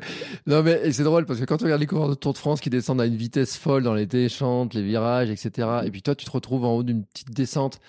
Et tu te dis, putain, ça va vite quand même. Ça, ça, ça, ça descend vite, hein, le vélo. Hein. Ça paraît pas. L'autre jour, j'ai fait Jargovie, tu vois. Et Jargovie, la mhm. descente, quand ça commence à se lancer, que tu as le premier virage en épingle à cheveux, tu dis, voilà, attends, et mon, mon gars, elle est assez hein. technique. Hein. Elle est assez technique parce qu'il y a du 10%, je crois même un peu plus en descendant. Et puis ouais, il y a des virages quand on passe dans le village, faut faire vraiment attention, complètement. Bah après, euh, c'est des artistes, hein, euh, les pros qui descendent. Euh, on se rappelle de la descente de Pitcock du Galibier, c'est exceptionnel. Hein, ce qu'ils font, ils sont sur route ouverte, ils ont cette capacité à descendre qui est, qui, est, superbe. Enfin, c'est des artistes, c'est beau à voir. Hein. Ouais, c'est des vrais artistes, hein, comme en plus comme ils se récupèrent et tout là, c'est vraiment des euh, magnifiques à voir. Euh, on va dire un mot sur les études posturales quand même, parce que mm-hmm. c'est à quel moment tu te dis l'étude posturale devient, alors je sais pas si c'est une obligation, mais en tout cas à quel moment ça devient intéressant? Ouais, je pense que ça devient intéressant quand euh, on parlait de prix de vélo, euh, celui qui est prêt à mettre un, petit billet dans son vélo et qui cherche du confort, là c'est intéressant, euh, très clairement, ou c'est celui qui a des blessures à répétition et qui, n'arrive pas à avancer. Mmh. Alors attention, il y a toutes les études posturales. Moi, je conseille une étude posturale assez complète. Euh, moi, j'interviens en tant que kiné, donc je vais avoir une vision un peu holistique aussi de la personne. Quand mm. on commence à avoir des blessures un petit peu à droite à gauche euh, de répétition euh, ou des des des des, des, comment, des inconforts à la selle à répétition malgré un ou deux changements là je conseille réellement euh, d'aller consulter de voir quelqu'un de se faire entourer par un professionnel. Moi je déconseille ces études un peu rapides et toutes faites euh, de la part de certains vélocistes qui sont à bas coût où on vous dit ben je vous vends le vélo et je vous offre l'étude posturale euh, elles sont rarement poussées jusqu'au bout des fois peut-être euh, même avisé de vendre un peu du matériel et j'ai eu pas mal de, de personnes déçues d'avoir payé euh, des études euh, pas très chères mais pas forcément en fait en fonction de ce qu'ils attendaient. Moi, je vous conseille, c'est de vous entourer, avoir confiance envers la personne, lui poser peut-être deux, trois questions, quitte à, à, le déranger un petit peu, mais voir s'il est prêt à vous répondre et s'il est prêt à vous accompagner dans l'idée de, de choisir le bon vélo, en tout cas la bonne posture sur votre vélo. Bon, ce qui est pas mal, je me dis, avec quelqu'un qui vend pas de vélo, c'est que s'il donne un conseil sur un truc, c'est qu'il a, il a pas de vendre le vélo qui va avec, ou la pièce, ou, la selle, Complètement. ou Mais moi, justement, euh, on m'a dit, euh, quand j'ai fait ma formation euh, physio vélo, euh, ils m'ont dit, mais Thomas, tu vas pas être dérangé de travailler avec un vélociste et tout ça. Et c'est ça que j'aime beaucoup, en fait, avec l'approche avec Julien à Tempo, c'est que lui, il vend ses vélos mais euh, il trouve aussi du plaisir à ce que je vienne et que je propose mon savoir autour de tout ça. Et moi, justement, euh, bah, toucher un vélo, des fois, je vais dire à Julien, j'ai un doute sur le coefficient de, de, de fixation du vélo euh, au niveau du couple de serrage. Euh, est-ce que tu peux m'aiguiller? Est-ce que tu peux m'aider? Et c'est là où il intervient et toute son expérience est hyper importante en fait. Ou tiens, Julien, tiens, il y a tel recul de selle, je peux pas trop l'optimiser. Est-ce que tu as la tige de selle pour m'aider? C'est bien, hein, il faut du matériel et, et c'est hyper onéreux. Et moi, je peux pas avoir tout ça moi-même. Mm. Donc c'est là où on trouve justement, euh, je me suis entouré de quelqu'un qui pouvait m'aider et moi je lui apporte justement mon expérience autour de tout ça et c'est là où on est assez complémentaires. Euh, il y a un truc dont on n'a pas parlé. Alors il y a un truc d'ailleurs, ça coûte combien d'études posturales euh, Là actuellement, avec Julien, on est autour de 250 euros l'étude posturale. Mm. je pense que je serais curieux de savoir chez les autres vélocistes, mais on avait regardé justement en moyenne, on était dans ces dans ces factures-là entre 200 et 250 euros euh, il y a même un peu plus cher chez d'autres revendeurs, mais je pense que c'est, ça me paraît vraiment onéreux. Après, c'est dur de parler d'un tarif juste. Pour moi, c'est le tarif euh, pour moi qui est juste parce que je passe deux heures avec euh, mes clients et après j'ai au moins deux heures d'analyse minimum posturale, le temps de tout retranscrire. Parce qu'après moi, sur mon étude posturale, je fais un bilan kiné et je fais l'analyse sur le vélo. Et mmh. après, je leur redonne des exercices en fonction de leurs points forts et leurs points faibles en fait. Donc ah la personne, elle rentre chez elle euh, je vais me filmer et il va avoir des petites vidéos, euh, souvent de une à cinq vidéos, en moyenne c'est trois à cinq, et il va avoir euh, des exercices correctifs. Par exemple, celui qui a du mal à s'enrouler sur le vélo, je vais lui proposer des exercices d'autograndissement, de rotation sur son vélo, des choses simples, mais qui lui permettra justement d'être plus confortable sur son vélo.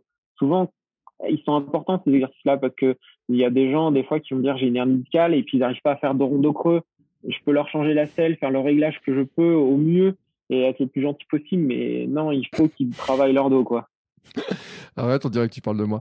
Euh, non, parce que pour l'anecdote, non, mais tu le sais pas, mais ça fait un an que je me trimballe avec. Euh, au début, on m'avait dit un tassement lombaire, et puis euh, l'été dernier, on a vu une hernie discale qui m'a bien embêté quand même pendant un an. Mhm. Mais alors, je touche tout le bois de mon bureau là que, que j'ai devant moi là. ça fait quand même trois mois et demi qu'il m'a pas embêté. bon après, il faut dire que je fais des efforts. Hein. Je cours, je roule, j'ai un bureau assis debout, je marche. Euh, je fais le dos rond, dos creux. Alors il y a des jours, ça passe moins bien que d'autres, mais plus je le fais tous les jours et plus ça passe facilement. Et ça, c'est quand même une bonne leçon à retenir. Ouais, euh, Ouais, la mobilité, euh, qu'est-ce que je fais? Oui, tu sais, le cobra, c'est les trucs en yoga aussi, les positions un petit ouais, peu. je suis un peu en bas, salutation ouais. soleil. Ouais, c'est un petit peu ma routine que je propose justement aux personnes quand ils sortent de là.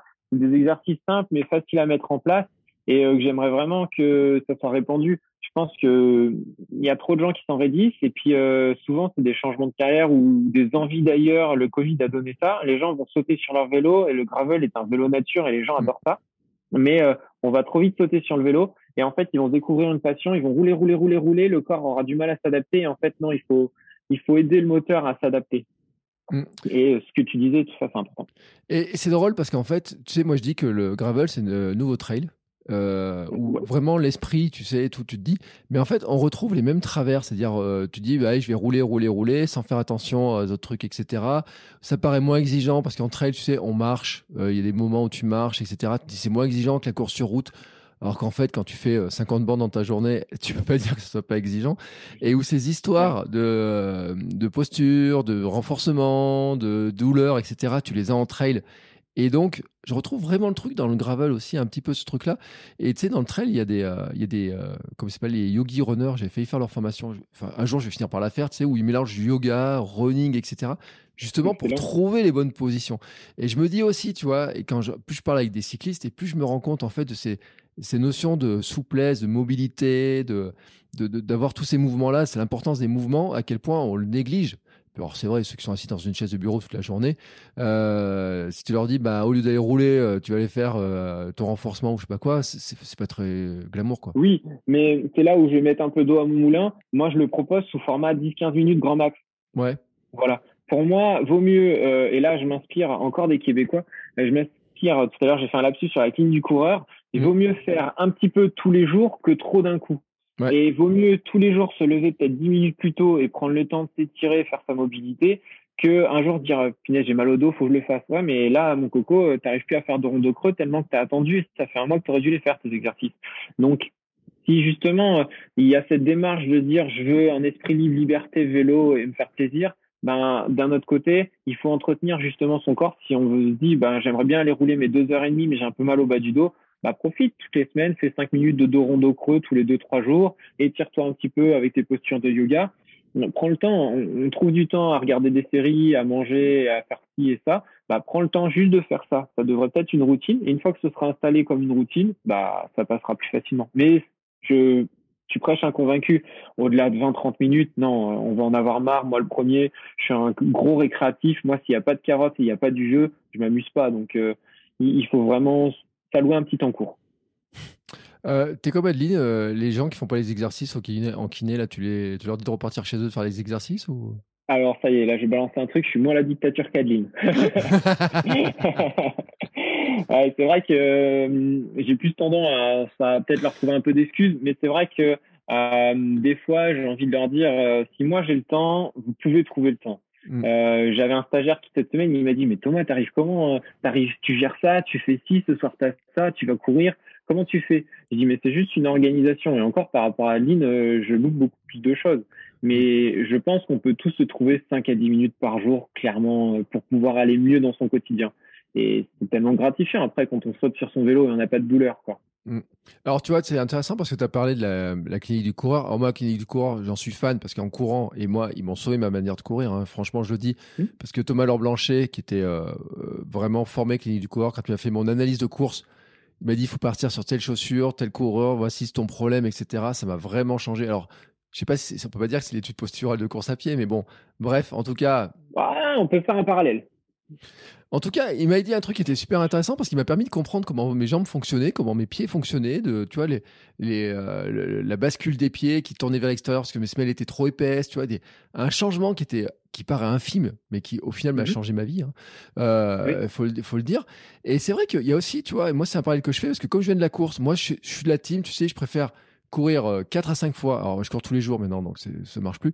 Euh, je dis toujours à mes, aux gens que j'accompagne, je dis courez 4 fois par semaine 20 minutes, plus plutôt 1h20, tu vois, de se faire une grosse séance le week-end où tu seras épuisé. Complètement. Et en vélo, c'est pareil? Mais en vélo, c'est pareil. Euh, vaut mieux euh, s'allouer euh, une sortie d'une heure, une heure et demie, euh, deux, trois fois dans la semaine que se faire sa sortie de trois heures juste le week-end. Euh, parce que celui qui a un petit peu mal au dos au bout d'une heure et demie, trois heures, il aura peut-être pas eu le temps de s'adapter et vaut mieux mettre de l'adaptation souvent, euh, Mhm. remettre une bûche pour entretenir le feu que de l'allumer un grand coup et attendre qu'il crève. C'est vraiment important. Et donc, euh, oui, il vaut mieux rouler une heure, euh, deux, trois fois dans la semaine que une heure, enfin trois heures pardon le week-end parce que justement le corps n'aura pas le temps de s'adapter à ce qu'on nous on lui demande. En tout cas, le gap sera trop important et la personne va se blesser. Euh, Il y a un truc dont on a oublié de parler, on va dire un dernier mot là-dessus, c'est quand même sur les. euh, comment ça s'appelle? J'ai j'ai perdu le nom. Les. euh, tu sais, avec les pignons, là.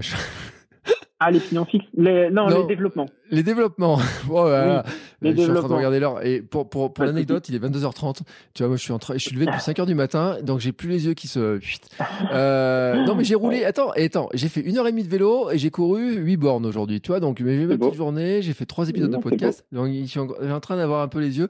Donc, Ah, le développement, franchement, bravo. l'impact du Ouais. développement sur la posture. Tu vois, sur. Euh, mm, mm, Ouais, il y a une influence. Non, il y a une influence. On a fait un petit parallèle tout à l'heure avec l'hypervélocité, par exemple. Mm. Euh, celui qui va beaucoup monter en cadence, comme Adeline, qui va avoir facile les 90 tours en ascension, euh, qui va donc euh, avoir tendance peut-être à rebondir sur son vélo plus facilement. Et celui qui va être tout monté en puissance, comme moi au début. Et je pense quand on, enfin c'est sûr, quand on manque en puissance, on a tendance à être calé sur le vélo, donc à avoir moins de troubles et moins de douleurs au dos. Le souci, c'est que en ayant moins de cadence, on va avoir plus de risques d'avoir mal aux genoux. Mhm. Donc, il faut travailler cette cadence. Il faut apprendre au corps à monter sur des ascensions longues à 70-75 tours par minute, comme il faut apprendre aussi son- à son corps à rouler en hypervélocité entre 100 et 110 tours. Là, on parle à la période un petit peu entraînement. Ouais, ouais, c'est assez dur, c'est assez conséquent. 110 tours? Mais juste, Ouais, ça va vite. ouais, 100, 110. Ouais, là, ça tourne. Hein. Là, là, là, carrément, ça fait de l'air. Mais euh, déjà, aller chercher 100 tours, euh, 100 tours par Ah, minute. c'est eh, euh, vous qui vous êtes intéressant. tout, tout le vent qui est en Auvergne là, c'est c'est vous qui pédalez là. Vous êtes Ah, en train horrible, de- on peut plus rouler, on peut plus rouler, c'est insupportable. Mais euh, justement, de travailler ces cadences, c'est c'est hyper important et justement, le développement va jouer. Euh, demain, euh, ça peut éclairer un petit peu. Monter euh, les Alpes en 34-34, euh, 34 à l'avant, 34 à l'arrière. Donc, euh, je fais un petit rappel euh, rapide. Plus j'ai dedans à l'avant, plus c'est dur, mais plus j'en ai à l'arrière, plus c'est simple. Mm. Euh, monter en 34 dans les Alpes à l'avant, 34 à l'arrière, c'est un bon compromis, très clairement. Euh, je dirais que 30-32, c'est un minimum à l'arrière. Voilà, pour la petite info. Et euh, pour les gens qui sont plus dans le nord de la France avec des talus, des, des routes un peu plus rigides, ils peuvent rouler en 25 ou en 28 sans problème à l'arrière. D'accord. Euh, ça, enfin, franchement, on pourrait dire euh, quelqu'un, tu vois, qui peut avoir euh, une cadence un peu faible. Alors, je sais pas comment Oui. ça serait une cadence un peu faible et tout finalement.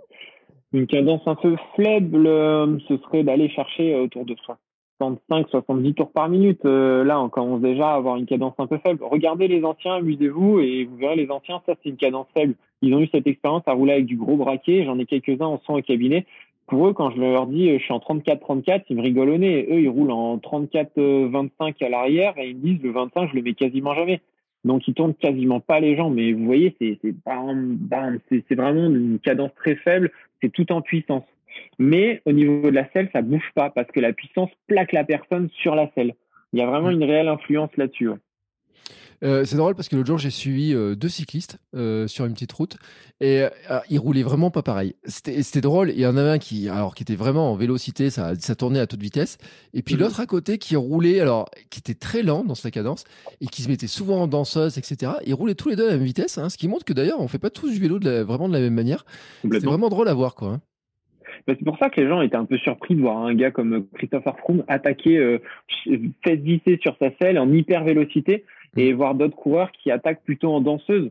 Euh, c'est vraiment deux façons de faire du vélo différemment et qui ont marqué les gens.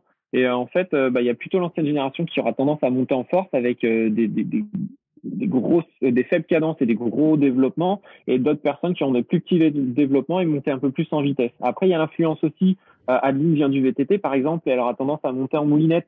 Euh, Mm. Moi, j'aime un peu moins le VTT, j'emmène plus de braquet. Et c'est certainement pour ça aussi que j'ai du mal en VTT, parce que dès qu'il y a un obstacle où il faut mettre un peu de cadence et de vélocité, moi j'aurais tendance à vouloir me mettre en danseuse et emmener du braquet, le pneu va peut-être euh, pas adhérer et je vais être pas confortable. Donc il y a ça aussi, cette technique-là de pédalage est importante, peu importe la pratique. Ouais, mais ça c'est vrai, et ça c'est un truc qu'on sent hein, tout de suite. Hein. Il y a des moments où des fois la roue, tu sens que ça que ça patine un petit peu sur le braquet que tu amènes, ou etc. et tout. Euh, et puis, tu vois, sur cette montée un peu raide aussi, où tu as l'impression, alors moi en tout cas, c'est peut-être une erreur, et peut-être que là c'est une question de, position aussi, c'est que des fois, tu sais, j'ai une tendance à tirer un peu sur le, sur le guidon, et ça soulève même un petit peu, tu vois. Un peu le vélo. Ouais, ouais, tout à fait. Il y avait eu euh, justement Thomas Vauclair quand il a repéré le Puy-Marie. Il disait là, on sent qu'il y a vraiment euh, du dénivelé, c'est costaud, et c'est quand il était dans, pour la chance de ceux qui l'ont parcouru. Là où le Tour de France est arrivé, il y a un, gros talus à la fin, c'est vraiment euh, dur. Et justement, il tirait sur son vélo et hop, le vélo à peine se levait. C'est pas une erreur de tirer sur son guidon. Au contraire, euh, les coureurs de contre-la-montre ou les pistards ont tendance à tirer très très fort sur leur vélo pour emmener et tirer du braquet. C'est justement là quand on va avoir tendance à vouloir mettre de la force. Donc non, c'est pas une erreur. Au contraire, il faut savoir tirer, d'où le fait d'avoir de la force dans les bras. Non, non. D'accord. C'est drôle. Euh, bon, après, pour l'anecdote, pour ceux qui veulent écouter, j'ai fait un épisode de Sport Nutrition avec euh, euh, François Pervis, qui a été, pouf, combien de fois? Je, crois qu'il a plus de 100 médailles internationales sur piste, qui en Kérine n'est jamais tombé, qui a battu les Japonais et tout sur leur piste, etc., et qui expliquait ses séances de musculation. Et là, vous allez comprendre à quel point pour faire de la piste et tout, et effectivement, il tire, mais les braquets qu'il amène et tout, c'est dingue. Et si vous regardez les vidéos, il se met des, de la misère sur, son, sur ces trucs, ça, tout tremble. Euh, je mettrai un lien pour ceux qui sont intéressés parce qu'il expliquait justement les séances de musculation qu'il faisait pour arriver à avoir, mais là c'est la team euh, grosse cuisse, hein. c'est pas la team. Euh, D'ailleurs un jour un, journal s'est moqué de lui parce qu'il a fait du cyclocross et lui il tombait toutes les barrières et il dit mais qu'est-ce qu'il foutait avec ses grosses cuisses etc chaque chaque sport justement a ses adaptations. Euh, le VTT qui va peut-être monter en hypervélocité, le pistard qui va savoir enchaîner n'importe quelle cadence mm. et qui sera capable de subir n'importe quel développement. Parce que c'est vrai que tu parlais du, du, développement au devant. On est sur des, des, des, des, cassettes euh, enfin pas des cassettes des, des plateaux énormes.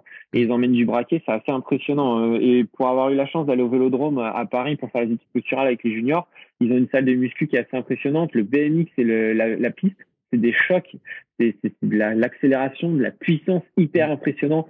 C'est ayez l'occasion, bah, allez voir parce que c'est beau. Ouais. Ouais, non, c'est vraiment. Et puis c'est là où on voit aussi que ce sont des sports différents. Où, euh, ça ressemble à un vélo, mais c'est pas les mêmes vélos, c'est pas la même puissance. Ils travaillent pas du tout de la même manière. L'entraînement est vraiment totalement différent, etc. À tel point d'ailleurs, pour euh, ceux qui sont intéressés, François Pervis disait qu'il avait été obligé d'arrêter la route pour justement euh, faire de l'entraînement piste parce que sinon c'était euh, bah, antinomique entre euh, la besoin de puissance et l'endurance. Il était tombé dans une zone où on lui a dit bah soit tu fais l'un soit tu fais l'autre, mais tu peux pas faire les deux pour être bon dans l'un, c'est pas possible. Et d'ailleurs, tu vois, j'ai vu des questions il y a pas longtemps et c'est intéressant, on finira là-dessus où tu vois certains les Van Der Poel et compagnie qui font du cyclocross, qui font du VTT, qui font de la route, on parlait de Sagan, etc. Euh, ces espèces de polyvalence qu'on voit, etc. Dans, alors, mis à part, bon, il y en a qui viennent de la piste aussi. Euh, on peut faire facilement, tu vois, dire je vais faire de la route, je vais faire du VTT, je vais faire du gravel, mixer ça, etc. Et se dire on reste dans le même sport, tu vois, globalement? Je pense que oui, c'est possible je pense que c'est possible. Et d'avoir cette polyvalence là c'est quand même une aide pour eux je pense euh, un gars comme euh, on parlait de Pitcock qui est capable de descendre aussi vite. S'il n'avait pas fait du VTT il serait pas aussi bon là dedans je pense qu'il n'aurait pas cette facilité là à descendre aussi vite. Un gars comme Van Der Poel euh, il a quand même cette polyvalence qui lui permet d'être bon sur les Flandriennes comme Wood Van Aert. Je pense qu'il y a cette capacité là moi j'ai un autre exemple chez les juniors. Il y a un coureur qui s'appelle Eddie Le il est capable de faire de la piste d'emmener justement ils sont en braquet limité, il est capable d'emmener une cadence euh, à une certaine vélocité grâce à justement son travail sur la piste et quand il est en junior avec un braquet limité, c'est ce qui lui a permis d'aller chercher peut-être une médaille de bronze au, championnat d'Europe il y a quelques années grâce à ce travail-là. Je pense que c'est dur de dire toi tu dois faire ça donc tu devras faire ça. Mm. Peut-être l'ancienne école où je m'y connais pas assez, euh, ça c'est intéressant et c'est bien d'avoir ces retours d'expérience. Mais je pense qu'on peut avoir cette polyvalence là mais d'un sport à l'autre, non, des fois, c'est vrai qu'on sera limité par les contraintes euh, physiologiques de chacun. Ouais. Bon, en plus, bon, les champions, c'est des champions. Hein. ils, ont, ils ont des trucs euh, un peu particuliers. Là, on n'est pas dans le même monde, hein. on est dans une autre planète. Bon, bah écoute, c'était super sympa de discuter avec toi. J'ai appris un nombre de trucs. ma to-do list, elle est, elle est énorme. euh, ceux qui veulent te contacter, euh, on trouve où? Eh ben, on peut utiliser justement les réseaux sociaux. J'ai une page sur Instagram, c'est Cycling Posture 63.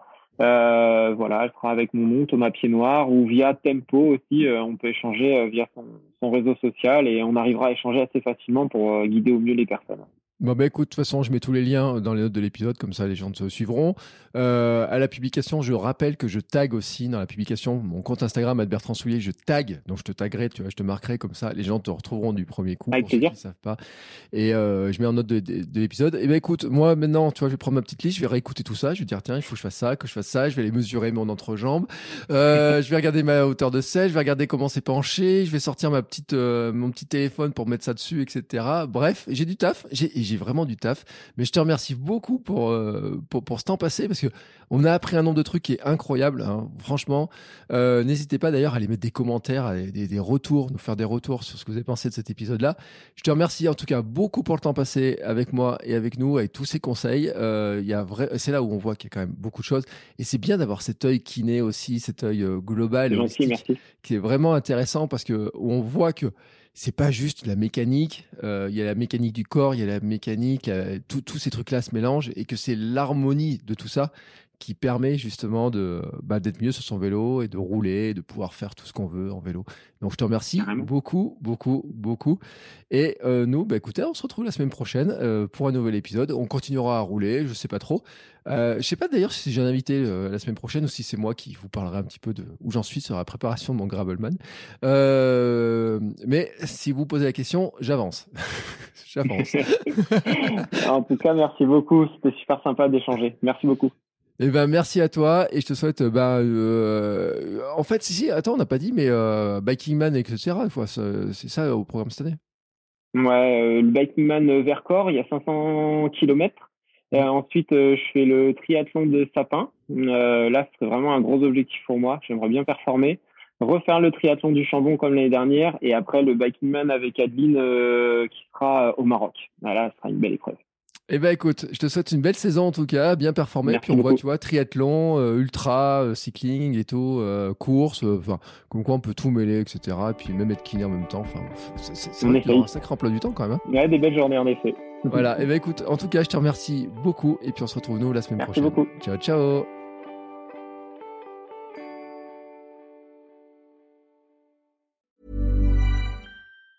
Ever catch yourself eating the same flavorless dinner three days in a row?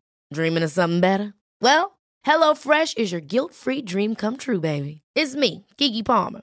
Let's wake up those taste buds with hot, juicy pecan-crusted chicken or garlic butter shrimp scampi. Mm. Hello Fresh. Stop dreaming of all the delicious possibilities and dig in at HelloFresh.com. Let's get this dinner party started.